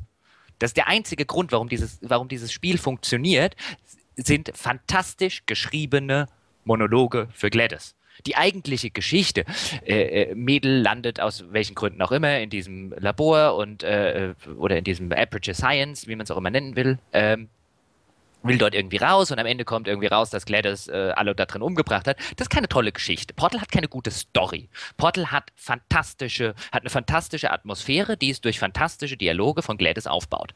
Und wenn aber schon in den, äh, wenn aber schon, und ich weiß nicht, ob ich damals beim Test, vielleicht habe ich mich sogar selber schuldig gemacht, müsst ihr jetzt selber nachgucken, aber wenn dann natürlich auch noch die, die Spielekritik irgendwie was von toller Geschichte schreibt und die Leute plappern es nach, äh, dann hast du halt schon das Problem, dass dieses, diese Story wie gesagt, synonym verwandt wird für alles, was nur entfernt was mit äh, ähm, äh, der ganzen Geschichte zu tun hat. Zum Beispiel Baldur's Gate 2 ist auch so ein Beispiel. Nein, das hat keine tolle Story. Die eigentliche Hauptstory von Baldur's, also die eigentliche Handlung, ist sogar relativ meh. Baldur's Gate ist an, 2 ist an anderen Stellen, wie zum Beispiel bei Nebenquests und so weiter, hat es ein paar sehr fantastische dabei. Aber dass alles eben synonym unter dieses gute Story gestellt wird, weil es auch niemand da draußen auch in der Presse nicht irgendwie hinterfragt, ähm, äh, führt dann natürlich dazu, dass äh, wir quasi als äh, wir als als Spiele-Community über unter viel zu viel Quatsch und Unsinn dann noch gute Story drunter schreiben. Also ich finde, man muss halt erstmal musst du, musst du anfangen zu differenzieren ähm, und zu sagen, Moment mal, das ist keine Story, das sind die Dialoge. Moment mal, das ist keine, das ist nicht irgendwie Handlung. Äh, äh, Handlung ist vielleicht gut, aber das Tempo ist scheiße. Über das Tempo redet ja zum Beispiel auch keiner. Eine gute Geschichte hat einen Sinn für Tempo. Oh, das hätte ich jetzt gerne als nächstes angeschnitten. Dann mach doch gleich weiter. also gerade, ja, ja, äh, im Englischen sagt man ja Pacing immer mhm. zu sowas. Und das ist natürlich, das ist, da muss man ehrlich äh, dazu sagen, dass das für Spiele natürlich schwierig ist. Je stärker die Handlungsfreiheit des Spielers ist, desto schwieriger ist es für ein Spiel, seine sein Pacing gut unter Kontrolle zu halten, weil es ja nicht weiß, also nicht wirklich frei beeinflussen kann, wie schnell der jetzt äh, durch eine bestimmte Passage durchkommt und so weiter. Aber trotzdem, selbst in seinen Erzählpassagen oder auch in der Struktur von Spielen kann der, kann der Entwickler normalerweise sowas sehr stark beeinflussen und der macht es nicht. Also gerade da ist zum Beispiel in Call of Duty ein totales Negativbeispiel meistens. Call of Duty ist eigentlich ein, ein völlig äh, fast höhepunktfreies Spiel, weil es nur von einem einzigen Action-Showcase zum nächsten geht. Es ist ein solches Dauerfeuerwerk von ausschließlichen Krach, Bumm, Explosion und sonst irgendwas, dass das Ganze natürlich dann hinterher einfach absäuft in der Beliebigkeit. Und das machen leider ganz viele Spiele, dass sie dich äh, immer und immer wieder nur sofort wieder in die Action reinschicken und zwischendrin sowas wie ruhigere Passagen völlig aussparen. Es ist übrigens äh, ein Spiel, das äh, sehr, sehr stark gelobt wurde, ein bisschen zu sehr insgesamt, für eine Szene, die es tatsächlich gut gemacht hat, und das ist The Darkness, wo es diese eine Szene gibt. Ich weiß nicht, ob ich glaube mal, glaube ich, auch schon mal drüber gesprochen, mhm. wo du einfach nur kurz zu Hause bist und mit deiner Freundin zu Hause auf der Couch Fernseh schauen kannst. Und das ist eine, eine hervorragende Szene, erstmal deswegen, weil sie tatsächlich sich ausnahmsweise mal Zeit nimmt. Ja, also du gehst aus dieser Gewalt und dauernd äh, Leute mit, äh, keine Ahnung, dämonischen Schlangen fressen und mit Pistolen ins Gesicht schießen raus in diese völlig friedliche Umgebung. Du lernst diesen Charakter der Freundin kennen, die ja dann in der Handlung auch hinterher quasi äh, wieder als typisches Rachemotiv relevant wird, ja. Aber das funktioniert in The Darkness gerade wegen dieser einen und vergleichsweise kurzen Szene erheblich besser als in den meisten anderen Spielen, wo das Spiel, und da sind wir auch wahrscheinlich schon wieder bei einem anderen Punkt, äh, einfach nur voraussetzt, dass du jetzt äh, sagst so, oh, jemand hat meine Freundin getötet, äh, ich habe Rachegefühle und verkennt natürlich, dass sie dann erstmal in irgendeiner Form eine Beziehung zu diesem Charakter aufbauen müssten, damit das passiert. Wollen wir kurz noch beim Pacing bleiben, bevor wir dahin gehen? Äh, äh, lass, uns, lass uns kurz beim Pacing bleiben, weil äh, was du jetzt gesagt hast, erinnert mich an ein anderes schönes Beispiel, das, das finde ich, äh, ein schreckliches Pacing hat. Ähm, und jetzt mache ich mich total unbeliebt, aber wir finden ja beide, dass Last of Us latent overrated ist. Ähm, und viele, ah, das hatten wir auch vielfach in den Kommentaren, wo Leute gesagt haben, mach doch mal eine Folge zu Last of Us. Und das Schlimme ist, ich müsste es echt nochmal spielen, äh, wenn wir dazu jemals eine machen wollen würden. Ähm, aber Last of Us war auch so ein Spiel, das in vielfach dem entsprochen hat, was du gerade gesagt hast. Da gibt es endlich mal ein Spiel. Ich finde zum Beispiel diese Anfangsszene mit ihm und seiner Tochter, finde ich fantastisch. Weil das tatsächlich eine Szene ist, äh, die diese Beziehung, also die relativ schnell diese Beziehung zwischen Vater und Tochter aufbaut, auf eine sehr, sehr natürliche und glaubhafte Art und Weise. Ähm, und dann auch über das ganze Spiel hinweg halt versucht, danach quasi diese Beziehung des, äh, äh, äh des, des Ex-Vaters zu diesem, zu diesem jungen Mädchen mit seinen Konflikten, die das sehr versucht. Aber The Last of Us ist zum Beispiel so. Und deswegen verstehe ich, warum es so viele Leute mögen, weil das auch wieder, wie jetzt bei The Darkness, da war es eine Szene, bei Last of Us ist, ist finde ich, funktioniert schon erheblich besser über das ganze Spiel hinweg.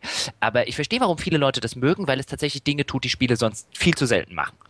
Aber was es dafür andererseits nicht hinbekommt, ist, Last of Us ist so höhepunktlos, finde ich. Ich finde, das hat der komplette Mittelteil ist eine belanglose Aktion nach der anderen. Und äh, Last of Us ist so ein Spiel, wo ich mir die ganze Zeit denke, wenn das, und das ist zum Beispiel auch ein Spiel, wo, wo alle Leute sagen, das hat eine tolle Story. Nein, Last of Us hat keine gute Geschichte. Der Plot ist nichts Besonderes bei Last of Us. Das muss er, muss er auch nicht sein. Ähm, das muss noch nicht mal eine Kritik sein. Das haben, haben äh, was weiß ich, nehmen wir, nehmen wir äh, The Road von, von Cormac McCarthy, sowohl der, der Roman als auch die Verfilmung. Das hat keine tolle Geschichte. Es hat keinen besonders spannenden Plot. Musst du nicht haben. Man kann auch funktionieren ohne. Ähm, ich finde es nur, nur befremdlich, wenn dann behauptet wird, das hätte eine, obwohl es offensichtlich nicht, nicht so ist. Aber Last of Us hätte ein bisschen eine bessere Geschichte insofern gut getan, dass dem kompletten Mittelteil ein Spannungsbogen fehlt.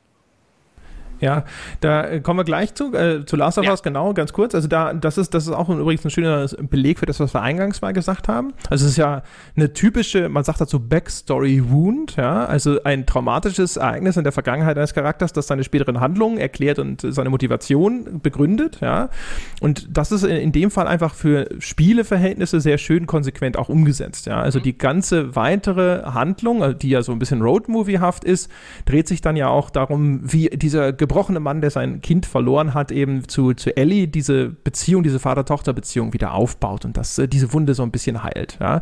Und ähm, da sind wir bei den, bei den Charakteren und ihrer, der Charakterisierung, was ich ja eben schon ein bisschen angeschnitten hatte, wo sich Spiele eben meistens einfach nicht die Zeit für nehmen und sie auch nicht irgendwo konsequent oder nachvollziehbar anlegen. Es gibt ja zum Beispiel auch gar nicht viele Charaktere, die jetzt so eine klassische Wandlung durchlaufen, was ja so ein totaler äh, 0815-Element ist, was jetzt jetzt im Geschichtenerzählen eigentlich so als Standard immer vorausgesetzt wird, dass der, der Held oder auch irgendwelche Begleiter häufig irgendwo eine charakterliche Wandlung durchlaufen im Verlauf der Geschichte. Aber das passiert in Spielen natürlich alleine schon deswegen häufig nicht, weil die Hauptfigur ja das größte Problem des Spiels ist, weil es der Spieler ist. Also Spiele sind sich ja noch häufig noch nicht mal äh, so richtig sicher, ob sie den Hauptcharakter richtig charakterisieren sollen oder ob sie dem einfach nur als so eine leere Hülle dahinstellen, wo sich der Spieler reindenken kann. Ich, also wenn wir jetzt beim, wenn wir jetzt beim Protagonisten bleiben, würde ich sagen, das ist eines der Hauptprobleme immer noch von Spielen, dass äh, Spieleautoren zu selten mutig genug sind, äh, dem Spieler halt einfach zu sagen, das ist die Rolle, die du jetzt spielst.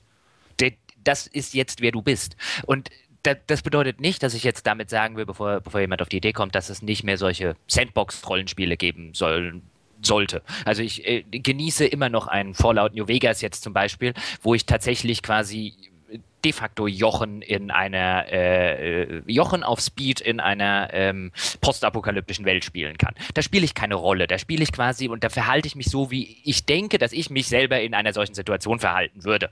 Ähm, zum klassischen Rollenspiel, das ist ja das Lustige, dass Rollenspiele im Spielebereich so heißen, obwohl man in den seltensten Fällen tatsächlich eine Rolle spielt, weil das Spiel das von einem gar nicht will. Und gerade diesen Mumm, den vermisse ich halt ein, äh, ein bisschen. Und das sorgt dann auch wieder, dann sind wir wieder bei dieser äh, Dissonanz von von der ich dann vorhin geredet habe, mit dem, äh, dann wird es halt unglaubwürdig, wenn die Rolle, die ich eigentlich spielen soll, weil ein bisschen definiert wird, so zum Beispiel Witcher macht das ja, ähm, es, die Witcher gibt dir ja quasi das äh, immer diesen äh, einerseits ein bisschen schon was vor, wer du bist und quasi das Wertesystem der, der Hexer und alles drum und dran, lässt dich aber immer noch selber entscheiden. Also das ist ja so nicht, nicht, nicht Fisch und nicht Fleisch äh, in der Hinsicht. Ähm, und dann, sobald ich dann was mache, was aber eigentlich gegen diese Charakterisierung äh, äh läuft, die das Spiel mir dann in Teilen vorgegeben hat, hast du halt diese Dissonanz. Ähm, und gerade, dass Spiele da nicht den Mumm haben, wie das zum Beispiel in Richard Garriott mein Ultima 4 gemacht hat, und einfach zu sagen, nee, du verhältst dich jetzt so. Das ist die Rolle, die du hier zu spielen hast. Ähm, Finde ich ein bisschen schade, weil ich glaube, da liegt extrem viel Potenzial, das Spiele haben, und da ist ist, glaube ich, dieser große Irrglaube, dass der Spieler, mein, das hatten wir jetzt auch schon ein paar Mal, insbesondere in dem, mit dem modernen Credo der Entscheidungsfreiheit und so weiter und so fort. Ähm, ich glaube, da liegt einer der ganz, ganz großen Irrtümer äh, der, der modernen Spielerlandschaft, liegt darin, dass, dass immer der Spieler über Dinge entscheiden soll.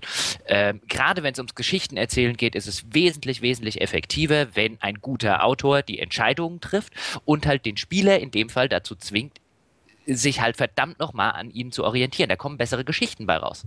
Ja, und ich verstehe ehrlich gesagt gar nicht so sehr, warum das so wenig gemacht wird, weil mittlerweile ja hinlänglich bewiesen ist, dass Spieler genau wie beim Film und auch bei Büchern durchaus in der Lage sind, sich mit irgendeiner Art von Hauptfigur zu identifizieren. Nimm mal zum Beispiel Max Payne der jetzt als der äh, versoffene, runtergekommene Ex-Cop vielleicht nicht die originellste Rolle auf der Welt ist, aber äh, da ist zum Beispiel die Einführungssequenz von Max Payne 3, da ist zumindest halt, sag ich mal, alles okay, was so dieses, auch was so dieses visuelle Geschichtenerzählen angeht, weißt du, da gibt es diese Kamerafahrt, glaube ich, durch seine Bude, die halt versifft ist und da liegen überall halt irgendwie, glaube ich, so Pillendosen rum und leere äh, Alkoholflaschen und so weiter und so fort und der, der innere Monolog von Max Payne charakterisiert ihn halt auch irgendwie quasi im weiteren Spielverlauf immer. Und das, das funktioniert ja hervorragend. Also es ist ja nicht so, dass die Leute gesagt haben, so, oh nee, also ich wollte ja lieber ein anderer Max Payne sein. Das ist richtig, wobei du halt, aber bei Max Payne, und ich habe jetzt Max Payne 3 nicht gespielt, ich traue mich immer noch nicht. Ähm, äh, und ich meins insofern, ich, ich liebe Max Payne 1. Ich fand Max Payne 2 war halt more of the same, nur nicht ganz so gut. Und jetzt Max Payne 3 wirkte auf mich immer so wie, ähm, oh mein Gott, sie haben Max Payne getötet. Deswegen habe ich mich noch nie getraut. Aber Max Payne war jetzt zumindest in den ersten beiden auch wirklich kein Spiel, ähm, wo es in irgendeiner Form sonderlich mit der Geschichte und Identifikation mit der Figur angekommen wäre. Also es war jetzt nicht so, als müsstest du an irgendeiner Stelle irgendeine moralische Entscheidung treffen oder so. Nö, aber es gibt ja heutzutage auch noch immer noch genug lineare Spiele, äh, wo, wo man zumindest nicht auf sowas Rücksicht nehmen muss und wo es dann halt trotzdem nicht gemacht wird. Übrigens finde ich den Max Payne 3, der ist, ein, das ist schon nochmal ein ganz anderes Spiel als die ersten beiden. Wobei aber jetzt, sage ich mal, also die Story von Max Payne 1, ehrlich gesagt, die ist zwar schön geschrieben, aber die ist auch, also das ist mal overrated, ehrlich gesagt. Also den ersten ich, Max Payne, der hat seine Atmosphäre super hingekriegt, aber was genau. die Leute da mit der, mit der Story hatten, das war ja so eine typische Schnitzeljagd-Story. Was ich, was übrigens mich zu meiner eingangs getätigten Bemerkung bringt, dass Spiele häufig so sind wie eine schlecht geplante TV-Serie, weil man merkt, finde ich, sehr viel bei TV-Serien, die zum Beispiel, wo halt erstmal so eine Staffel relativ stramm ihr Programm erzählt dann ist sie groß und erfolgreich und dann sagt irgendjemand, hier, äh, wir sollten fünf Staffeln mindestens machen können. Und dann werden sie vollgestopft mit Filmmaterial. Und das Gefühl habe ich sehr häufig bei Spielen, dass es äh, eine Erzählung ist, die für zwei Stunden so straff erzählt ganz cool gewesen wäre, aber man musste sie halt auswalzen. Und Spiele begeben sich dann ja gerne auf diese typische Schnitzeljagd. Eine, eine Serie, wo man das, finde ich, extrem merken konnte, die dann sogar in so richtiges Videospielterritorium gegangen ist, war Prison Break. Hat eine fantastische erste Staffel. Mhm und dann nach hinten raus. Dann haben sie das in die Länge gezogen und ich glaube, in der letzten Staffel ist wirklich so eine typische Videospielsituation so, wir müssen diesen Server hacken und dafür brauchen wir x Gegenstände, die sind da und da und da verteilt und die muss das Team jetzt einsammeln. Das ist halt so, okay, deswegen nur noch die, die Questmarker. Du hast das bis zum Ende geguckt? Ich habe das bis zum Ende geschaut, ja. Gott. Ja. Also ich habe die, die, du hast recht, die erste Folge, äh, die erste Staffel war fantastisch. Ich mochte auch noch die zweite, das war quasi Flucht in Ketten in, in neu, also das ging auch noch. Und ab der dritten, ich glaube, die dritte habe ich dann irgendwie nach zehn Folgen oder so, habe ich beschlossen, dass ich die Scheiße allen Ernstes nicht weitergucken kann. Also das wurde halt so schlecht, so schnell, so schlecht. unglaublich. Ja, und das ist aber, so. Lost, Lost ist zum Beispiel ein anderer Fall, auch ja, wenn ja, da genau. die ganzen Losties auf den Kopf hüpfen, äh, äh, wo du aber extrem schon in der zweiten Staffel merkst, alles klar, ähm, ab jetzt wird gestreckt. Ja, genau. Sie haben Lost keine hätte ich auch Ahnung, wo die erwähnt. hin wollen. Ja. Ähm, und wie gesagt, da sagen die jetzt die ganzen Losties, das stimmt ja alles nicht, das haben sie damals schon. Also Apologisten gibt es ja wirklich für, für jeden Quatsch. Ähm, und ich habe ja Lost, äh, Lost war auch so ein Fall. Ich liebe die erste Staffel von Lost und äh, danach wird es leider Gottes immer und immer schlechter. Ähm, Also für mich ja, war es bis zur dritten echt gut. Ab der vierten fand ich, hat es äh, abgebaut, so zweite, richtig. ich fand die, fand die zweite schon schon. Also was, da hat, da ist jetzt zum Beispiel einer der Fälle, die ich hasse wie die Pest bei Geschichten. Dann nehmen wir jetzt halt Beispiel, äh, nehmen wir jetzt halt mal eine TV-Serie. Ähm, Du hast der, der zweiten Staffel hast du so extrem angemerkt, dass nichts davon, was in der ersten passiert ist, wirklich Auswirkungen tatsächlich auf die zweite haben sollte. Weil diese, diese ganze Sache mit den Others und mit dieser Dharma Initiative und was dann alles zum ersten Mal aufkreuzt, nichts davon wurde in der ersten Staffel, wird man jetzt, auf Englisch würde man sagen, äh, Foreshadowing. Also hätten die das schon geplant, dann hättest du irgendwo in der ersten Staffel mal ein Symbol davon gesehen und mal die irgendwas hiervon. Aber nein, die wussten tatsächlich, die haben garantiert die erste Folge durchlaufen lassen mit einem äh, alternativen Ende für den Fall, dass nicht genug geguckt hätten und dann hätte man am Schluss wahrscheinlich noch irgendwie schnell äh, eine Folge oder irgendwas abgedreht, ähm, dass das alles in sich geschlossen geendet wäre. Aber alles, was ab, ab Folge 2 kommt, war halt make it up as you go along. Und sowas hasse ich wie die Pest. Ich will eine vernünftige, durchstrukturierte Erzählung haben als, als Konsument des Ganzen und nicht irgendwo, wo die Autoren da sitzen und sagen, oh, hoch, jetzt sind wir total erfolgreich, jetzt müssen wir uns irgendwas für Staffel 2 ausdenken. Weil das entwertet alles, was in Staffel 1 passiert ist. Das entwertet die letzten 40 Stunden oder so, die ich irgendwie rein investiert habe, oder 20, um diese ganze scheiß Staffel zu gucken. Es war eh alles für die Katz, wenn ihr nicht vorher halbwegs geplant habt, wo ihr damit hin wollt. Ja, das ist ja, also TV-Serien haben für sowas ja zwei mögliche äh, Ansatzpunkte. Es gibt ja auch die, die rein episodisch sind, wo jede Episode so ihre eigene kleine Geschichte erzählt. Das ist übrigens was, weswegen ich jetzt auch, also es gab ja Leute, die in den Kommentaren geschrieben haben, so hier, weiß gar nicht, was ihr mit habt mit Bioshock. Die Geschichte ist ja da auch irgendwie blöd und folgt so den typischen Videospielkonventionen dann mit diesem Ablauf von diesen ganzen Psychopathen. Und ich finde, Bioshock schaltet dann aber zwischendrin so ein bisschen wie Akte X in so eine Monster of the Week äh, äh, Serie sozusagen und führt dann halt diese einzelnen Psychopathen vor und erzählt halt seine Haupthandlung zwischendrin ein bisschen weiter, aber diese einzelnen Episödchen sind in sich alle auch sehr interessant und erzählen sozusagen kleine abgeschlossene Geschichten und deswegen gefällt mir das trotzdem sehr gut. Aber ganz viele andere Spiele haben eben diese eine Handlung, die sie erzählen, die reicht aber nicht und dann strecken sie sie ins äh, Uferlose, wie zum Beispiel bei Prison Break. Ein super Positivbeispiel von dem, was du eben gesagt hast, ist übrigens Babylon 5. Das ist eine TV-Serie, der man anmerkt, dass da wirklich, ich glaube, die vier oder fünf Staffeln komplett durchkonzipiert waren, wo dann auch alles stimmig ist und wo man sieht, und äh, dass da, dass da überall halt immer Handlungsstränge sind, die dich interessieren und die weiterlaufen und die auch eine logische Auflösung erfahren. Und das ist das, was ich am Anfang auch übrigens sagte, so eine interessante Prämisse oder interessante Mysterien, die es noch aufzudecken gilt, die halten einen bei der Stange und im Falle von Babylon 5 sorgen sie dafür, dass ich die über die katastrophal beschissenen Effekte hinwegsehen kann, die es echt schwer gemacht haben, in die Serie reinzukommen. Aber wenn es dann erstmal läuft, dann läuft's. Aber das sieht man halt leider in Spielen leider, leider sehr wenig, dass, da, dass, man, dass man das Gefühl hat, dass da was durchkonzipiert wurde. Ich denke da immer an diesen ähm, Ausspruch von Sid Meier, der ja mal über Gameplay gesagt hat, man muss, glaube ich, jede Minute eine interessante Entscheidung treffen. Und ich finde, bei Story gilt was Ähnliches, dass die nämlich innerhalb von, jetzt will ich keine feste Zeit angeben, aber in einem bestimmten Rhythmus muss sie eben entweder interessante neue Fragen auf werfen oder andere beantworten. Und das sollte ein Spiel eigentlich schaffen können, zumindest so ein Spiel, das seine Erzählung in sechs Stunden hinter sich gebracht hat, von denen ja das ein großer Teil häufig hoffentlich Gameplay ist. Jein, also es muss zumindest, wenn es, wenn es das, was du jetzt gerade gesagt hast, also immer mal wieder neue spannende Fragen aufwerfen, also quasi den Plot weiterspinnen. Also wenn es das nicht kann oder nicht tut, dann muss es halt irgendeine andere Redeeming Quality haben. Wieder mal englischer Begriff, fällt mir zuerst ein. Ähm, zum Beispiel, ich, ich, lese gerade wieder mit Begeisterung, ich weiß nicht, ob ich das hier schon mal erwähnt habe, äh, ich mag extrem gerne Robin Hobb, die, die Farseer-Romane äh, äh, von ihr. Und Robin Hobb ist jetzt nicht unbedingt die begnadetste Dialogautorin, auch nicht unbedingt die begnadetste Erzählerin, die ich kenne, aber sie hat halt in diese, in diese, mittlerweile gibt es, äh, und deswegen, weil ich es gerade eben äh, lese, die dritte Trilogie innerhalb quasi diese, dieses Universums. Ähm, aber sie hat einen so fantastischen Hauptcharakter, dass sich das, und der erste Band dieser neuen Trilogie besteht eigentlich nur daraus, die Handlung passiert nicht sonderlich viel auf den irgendwie 800 Seiten oder wie viel sind, ich weiß nicht, ist beim Kindle heutzutage schwer zu sagen, wie viele Seiten das Ding hat. Ähm, es passiert relativ wenig, aber das ist halt ein Charakter, der mir in der Zwischenzeit natürlich schon so ans Herz gewachsen ist nach äh, äh, zwei Trilogien. Ähm, aber es ist halt ein Charakter, über den lese ich auch gerne quasi, wenn er Kaffee kocht. Auch gut, ist jetzt Fantasy, also er kocht keinen Kaffee, aber äh, äh, du weißt, was ich meine. Ähm, also wenn du in der, du musst, finde ich, nicht eine Handlung haben, in der die ganze Zeit irgendwas Neues passiert, aber dann brauchst du gute Charaktere. Und wenn du das nicht hast, dann brauchst du äh, vielleicht zumindest fantastische Dialoge, die das Ganze ein bisschen überspielen.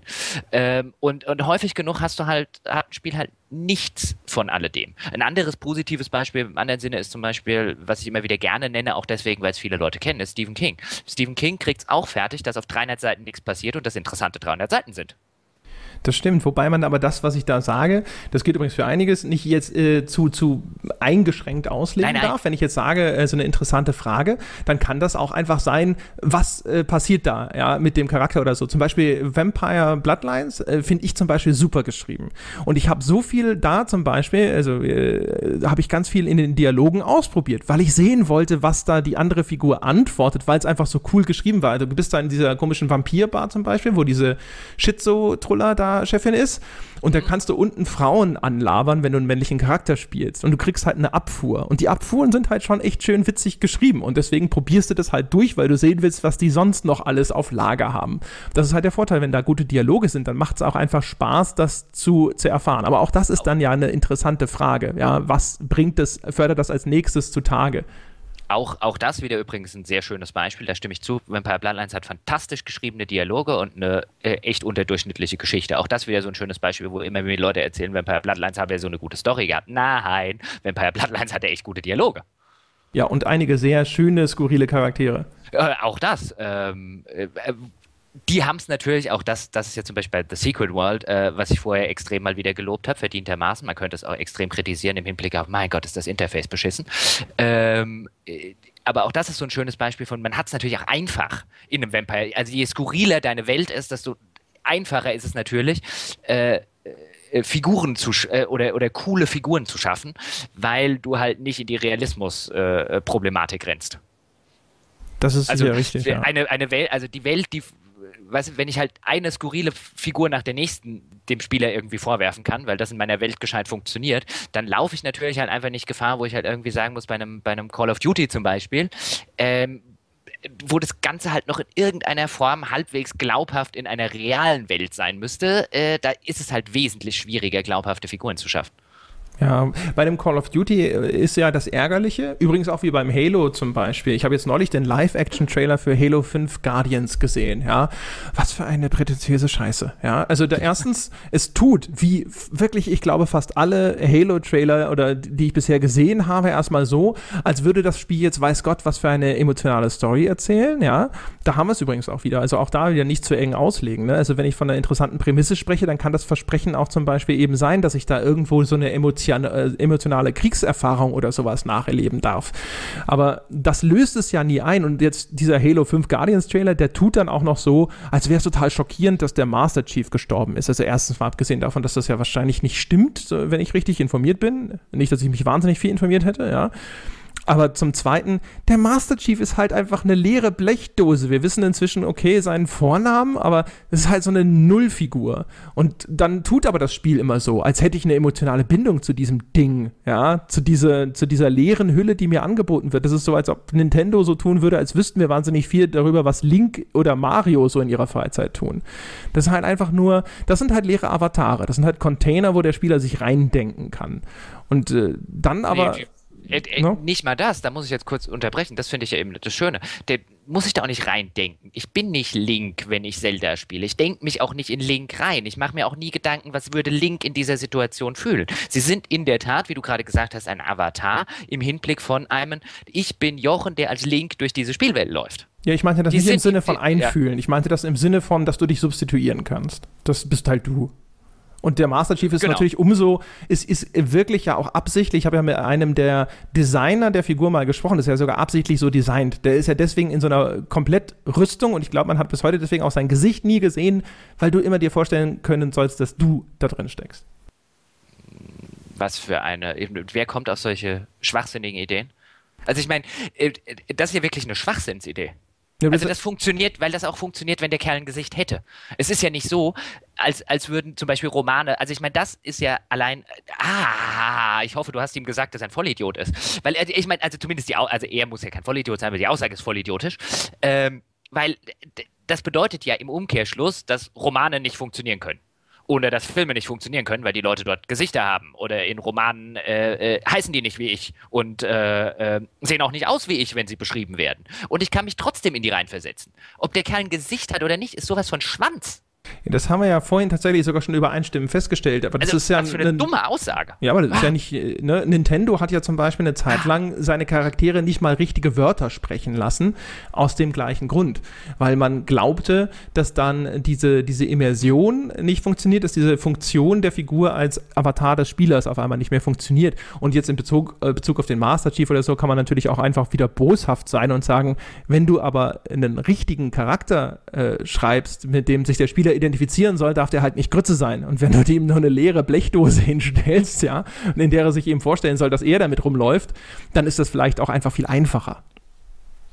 Hm. Hm. Trotzdem dumme Aussage. Ja, aber auf jeden Fall, das ist halt, ja. Vielleicht reden das wir noch war mal. einer der Autoren davon, na gut, kein Wunder. Nee, einer der Designer der Figur.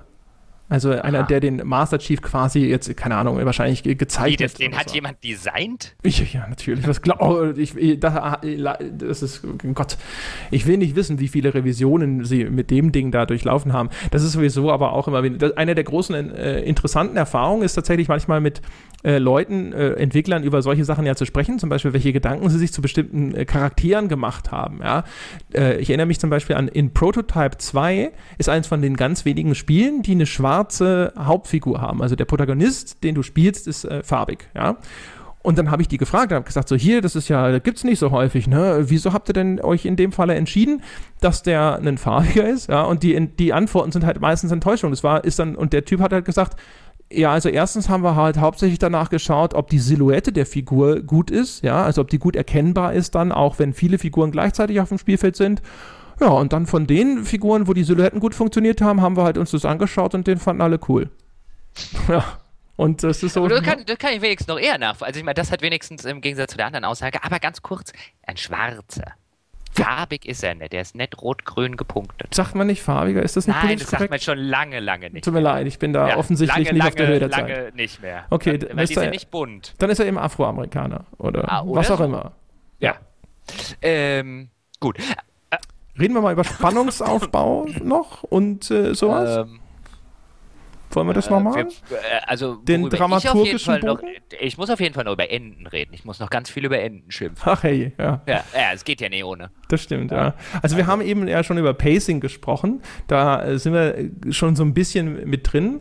Ähm, ich finde auch, dass aber Spiele zum Beispiel, also wahrscheinlich aus dem Grund, weil sie das, das, äh, dieses Mantra verfolgen, dass der Spieler ja möglichst schnell von einer Spielsituation zur anderen gehetzt werden muss, weil er ja sonst die Geduld verliert, äh, meistens nicht die, die Zeit haben, einen vernünftigen Spannungsaufbau zu betreiben finde, das, das machen sie sehr häufig äh, falsch, weil sie sich, weil sie einfach überhastet sind. Also das ist ganz häufig so, wenn wichtige Schlüsselmomente auftreten, insbesondere dann, wenn für den, die, deinen, deinen Protagonisten irgendeine Art von Verlust ansteht. Wir haben ja mal über Final Fantasy VII gesprochen und wie sehr die Leute noch heute darüber sprechen, dass die, diese Figur Aeris stirbt, mhm. ja. Und das ist halt so ein, so ein Ding, wo da hat sich ein Spiel mal Zeit gelassen und diese Figur hat dich lange begleitet und dann stirbt sie halt endlich, ja, sozusagen. Wo, wobei das ja auch weniger aus der, äh, auch weil das eine toll gezeichnete Figur und so weiter entsteht, sondern äh, eben, ich glaube, das hatte ich an der äh, damaligen Folge auch schon gesagt, dadurch, wie viel Zeit viele Leute vorher in diese Figur investiert haben, im Sinne von sie hochzuleveln, ihre Limit Breaks äh, freizuschalten und, und, und. Äh, ich glaube, wenn du das wegnimmst, dann hättest du, hättest du lange nicht mehr diesen Impact, weil letztlich war Ares keine gute Figur. in, mit der du in irgendeiner Form emotional großartig verbunden gewesen wärst. Eigentlich war sie eine ziemliche Nervbratze, wenn ich ehrlich bin, mit ihrem komischen Blümchen.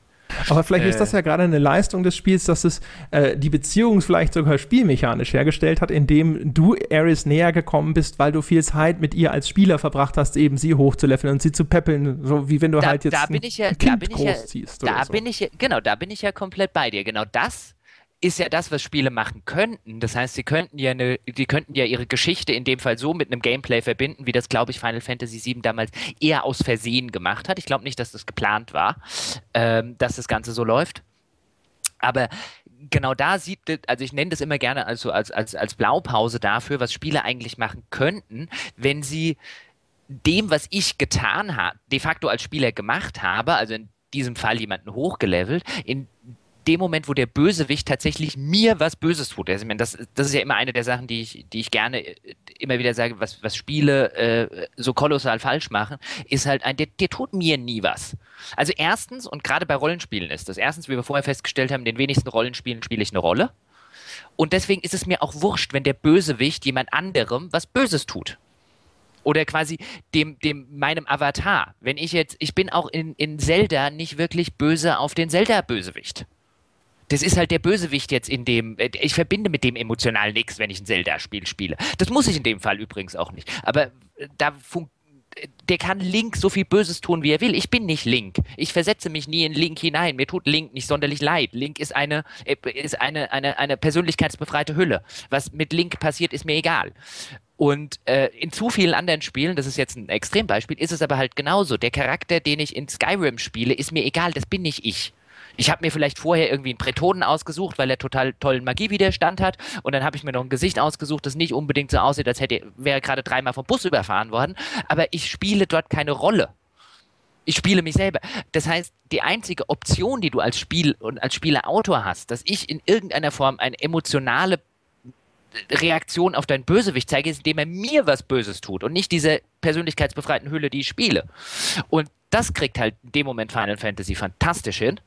Ähm, wie gesagt, aus Versehen oder ich glaube eher aus Versehen als komplett durchgeplant.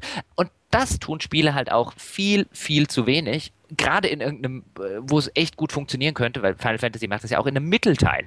Nicht ganz am, häufig genug hast du ja gerade bei Bösewichten, die machen am Anfang mal irgendwas Böses und danach ähm, tauchen sie irgendwie bis zum Endkampf unter. Ja, aber da sind wir auch natürlich wieder bei dem, was wir vorhin schon hatten, ne? bei der Integration der Handlung in das eigentliche Spiel. Ne? Ist ja auch ein wunderbares Beispiel dafür, dass es ja nicht nur, dass jetzt irgendwie die Spielumgebung irgendwas erzählt oder dass sonst irgendwo die Narration visuell erfolgt, sondern dass du tatsächlich, dass deine Spielhandlung und die Story irgendwo Hand in Hand gehen. Ich habe zum Beispiel auch mal mit den Leuten von Tale of Tales gesprochen, die machen ja diese Kunstspiele, ne? Kennst du ja mhm. wahrscheinlich, oder? Zuletzt, glaube ich, Sunset und äh, das bekannteste ist vielleicht sogar dieses The Graveyard, wo du diese Omi spielst, die einfach nur beim Dings läuft. Okay. Auf jeden Fall, ähm, und die haben halt auch, was ich ganz interessant fand, gesagt, dass äh, man noch bei der Steuerung überhaupt nicht drüber nachdenkt, die irgendwo in das emotionale Erleben mit einzubeziehen. Das war schon Jahre. Also, was man mal manchmal macht inzwischen, ist, dass wenn Kratos irgendwo eine Tür aufstemmt, muss ich einen Knopf ganz schnell drücken, um halt dieses ein bisschen diese Mühe, die er hat, um diese Tür hochzustemmen, auch als Spieler irgendwo einzufangen. Ist jetzt natürlich sehr abstrakt, diese, diese Verknüpfung und so. Aber die sagten halt auch damals, man soll zum Beispiel bei diesem The Graveyard ist das halt absichtlich extrem langsam und wenn du die, die Taste drückst und so, gibt es eine Verzögerung, bevor da überhaupt was passiert und so, um halt ein bisschen rüberzubringen, wie mühsam es auch überhaupt für dich als jetzt äh, alte Frau ist, diesen Weg zu gehen, der eigentlich total kurz ist und so. Das fand ich halt auch ganz interessant. Aber das sind halt Überlegungen, die höre ich halt von den großen Entwicklern sehr, sehr selten. Ja, also man sieht zum Beispiel an dem äh, Beispiel jetzt so wie äh, hier God of War, dass da sowas sicherlich auch mal überlegt wurde, nehme ich zumindest an, dass das dahinter steckt. Aber ähm, das kommt dann halt von, von Leuten, die streng genommen eigentlich nie so richtige Spiele gemacht haben. Das waren ja immer Kunstprojekte, die waren ja auch immer gefördert. Und dann, das ist ja jetzt schon so eine Abstraktionsstufe höher, man könnte auch darüber diskutieren, wie viel da überhaupt machbar ist, aber dass dann halt zum Beispiel die Spielmechanik, dass man da sich nicht überlegt, ähm, was können wir denn da quasi jetzt mit unserer Geschichte verknüpfen. Es gibt zum Beispiel ein Spiel, das heißt Gladius, so ein Rundenstrategiespiel, mhm. ähm, das äh, durchaus ganz nett ist. Ist übrigens, glaube ich, gepublished zu, von LucasArts. Und da passiert so was ähnliches wie das mit der Ares, nämlich du hast so deinen besten Freund in dem Spiel, den peppelst du auch hoch und dann läuft die dumme Sau kurz vorher über, ja, und wird zu einem Gegner. Und ich habe den geskillt die ganze Zeit, ja. Und also dieser Verrat, ähm, da bist du wirklich sauer, dass er das macht. Weil der fehlt auf einmal in deiner Truppe und das sind alles gute Erfahrungspunkte, die man in jemand anderen hätte investieren können. Oh. Und am Ende, am Ende ist er dann sogar noch stärker, weil du ihn hochgelevelt hast. Ja, also eine Riesensauerei. Ja, nee, sowas, sowas ist halt ein, ein, schönes Beispiel von einem, aber das, das hat auch in den letzten Jahren, habe ich zumindest den Eindruck, also früher hat es wenigstens noch ab und zu mal, das hat jetzt auch komplett abgenommen, weil es passt ja auch nicht mehr in diese, in die, in die Modern School of Game Designing. Also wenn du, wenn du zum Beispiel sagst, ich würde ja jederzeit sagen, gerade wenn wir über sowas reden, musst du eigentlich eine Böse und du willst irgendwie einen Bösewicht vernünftig einführen, dann musst du, muss der mir was wegnehmen als Spieler. Das, das ist zum, zumindest die effektivste, effektivste Geschichte. Ähm, und das geht ja sofort, dieser modernen Spieldesign-Ansatz, den Spieler an jeder Ecke zu belohnen, zuwider. Und bloß nicht zu, frustri äh, zu, frustrieren. Genau, bloß nicht frustrieren und bitte an allen Ecken belohnen. Und ich meine, gut, es, es, es, scheint ja zu funktionieren, wenn man sich anguckt, wie viele Spiele mittlerweile verkauft werden. Vielleicht wollen sich die Leute auch die ganze Zeit wie ein Pavlovscher Hund fühlen. Das mag ja sein. Ähm, aber ich komme mir halt bei diesem, bei diesem ganzen modernen Belohnungswahn äh, irgendwann zu blöd, äh, blöd bei vor und es kommen halt schlechte Geschichten bei raus. So als, als quasi Nebenprodukt, wenn mir halt der Bösewicht nichts Böses tun kann. Ja, Dem, ja, also wir hatten es vielleicht auch schon, äh, oder ich habe es garantiert schon ein paar Mal erwähnt, aber Dragon Age Inquisition ist da halt ein wunderbares Beispiel. Dieser Typ, der nie mir irgendwas Böses tut, der Typ ist mir so egal. Warum soll ich in irgendeiner Form, also ich meine, da muss ja irgendein Autor gesessen haben und gedacht haben, ähm, das ist jetzt in irgendeiner, also das ist jetzt unser Bösewicht und der funktioniert. Also dann, und wie jemand auf die Idee kommt, dass sowas funktionieren könnte, ist mir ein Rätsel. Der kann nicht funktionieren. Und du hättest, und ich meine, das ganze Spielkonzept telegrafiert ja, wie er funktionieren kann. Wenn der jetzt zum Beispiel nach zwei Dritteln des Spiels meinen Skyhold kaputt macht und alles, was ich da mühsam aufgebaut hätte, wäre dann weg, dann hätte ich einen Bösewicht, auf den hätte ich so einen Hals. Der würde funktionieren. Ja, auch da gibt es übrigens, das habe ich glaube ich schon mal erzählt, deswegen halte ich es kurz, gibt es ja auch in God of War tatsächlich ein ganz nettes Beispiel, nämlich mit dem Hermes, die dumme Sau, ja, der dich halt irgendwie, den verfolgst du ja dann quer durch den Level und der dich ja die ganze Zeit verhöhnt und der auch die ganze Zeit vorher so ein arrogantes Schwein ist. Ja, also das ist natürlich ein sehr simples Beispiel, klar, aber der funktioniert als Endgegner. Ist es äh, sehr befriedigend, ihn endlich zur Strecke zu bringen, weil, weil er halt vorher wird er dir auch immer wieder gezeigt und ist ein Arschloch und dann entkommt er wieder und läuft so ein bisschen weg.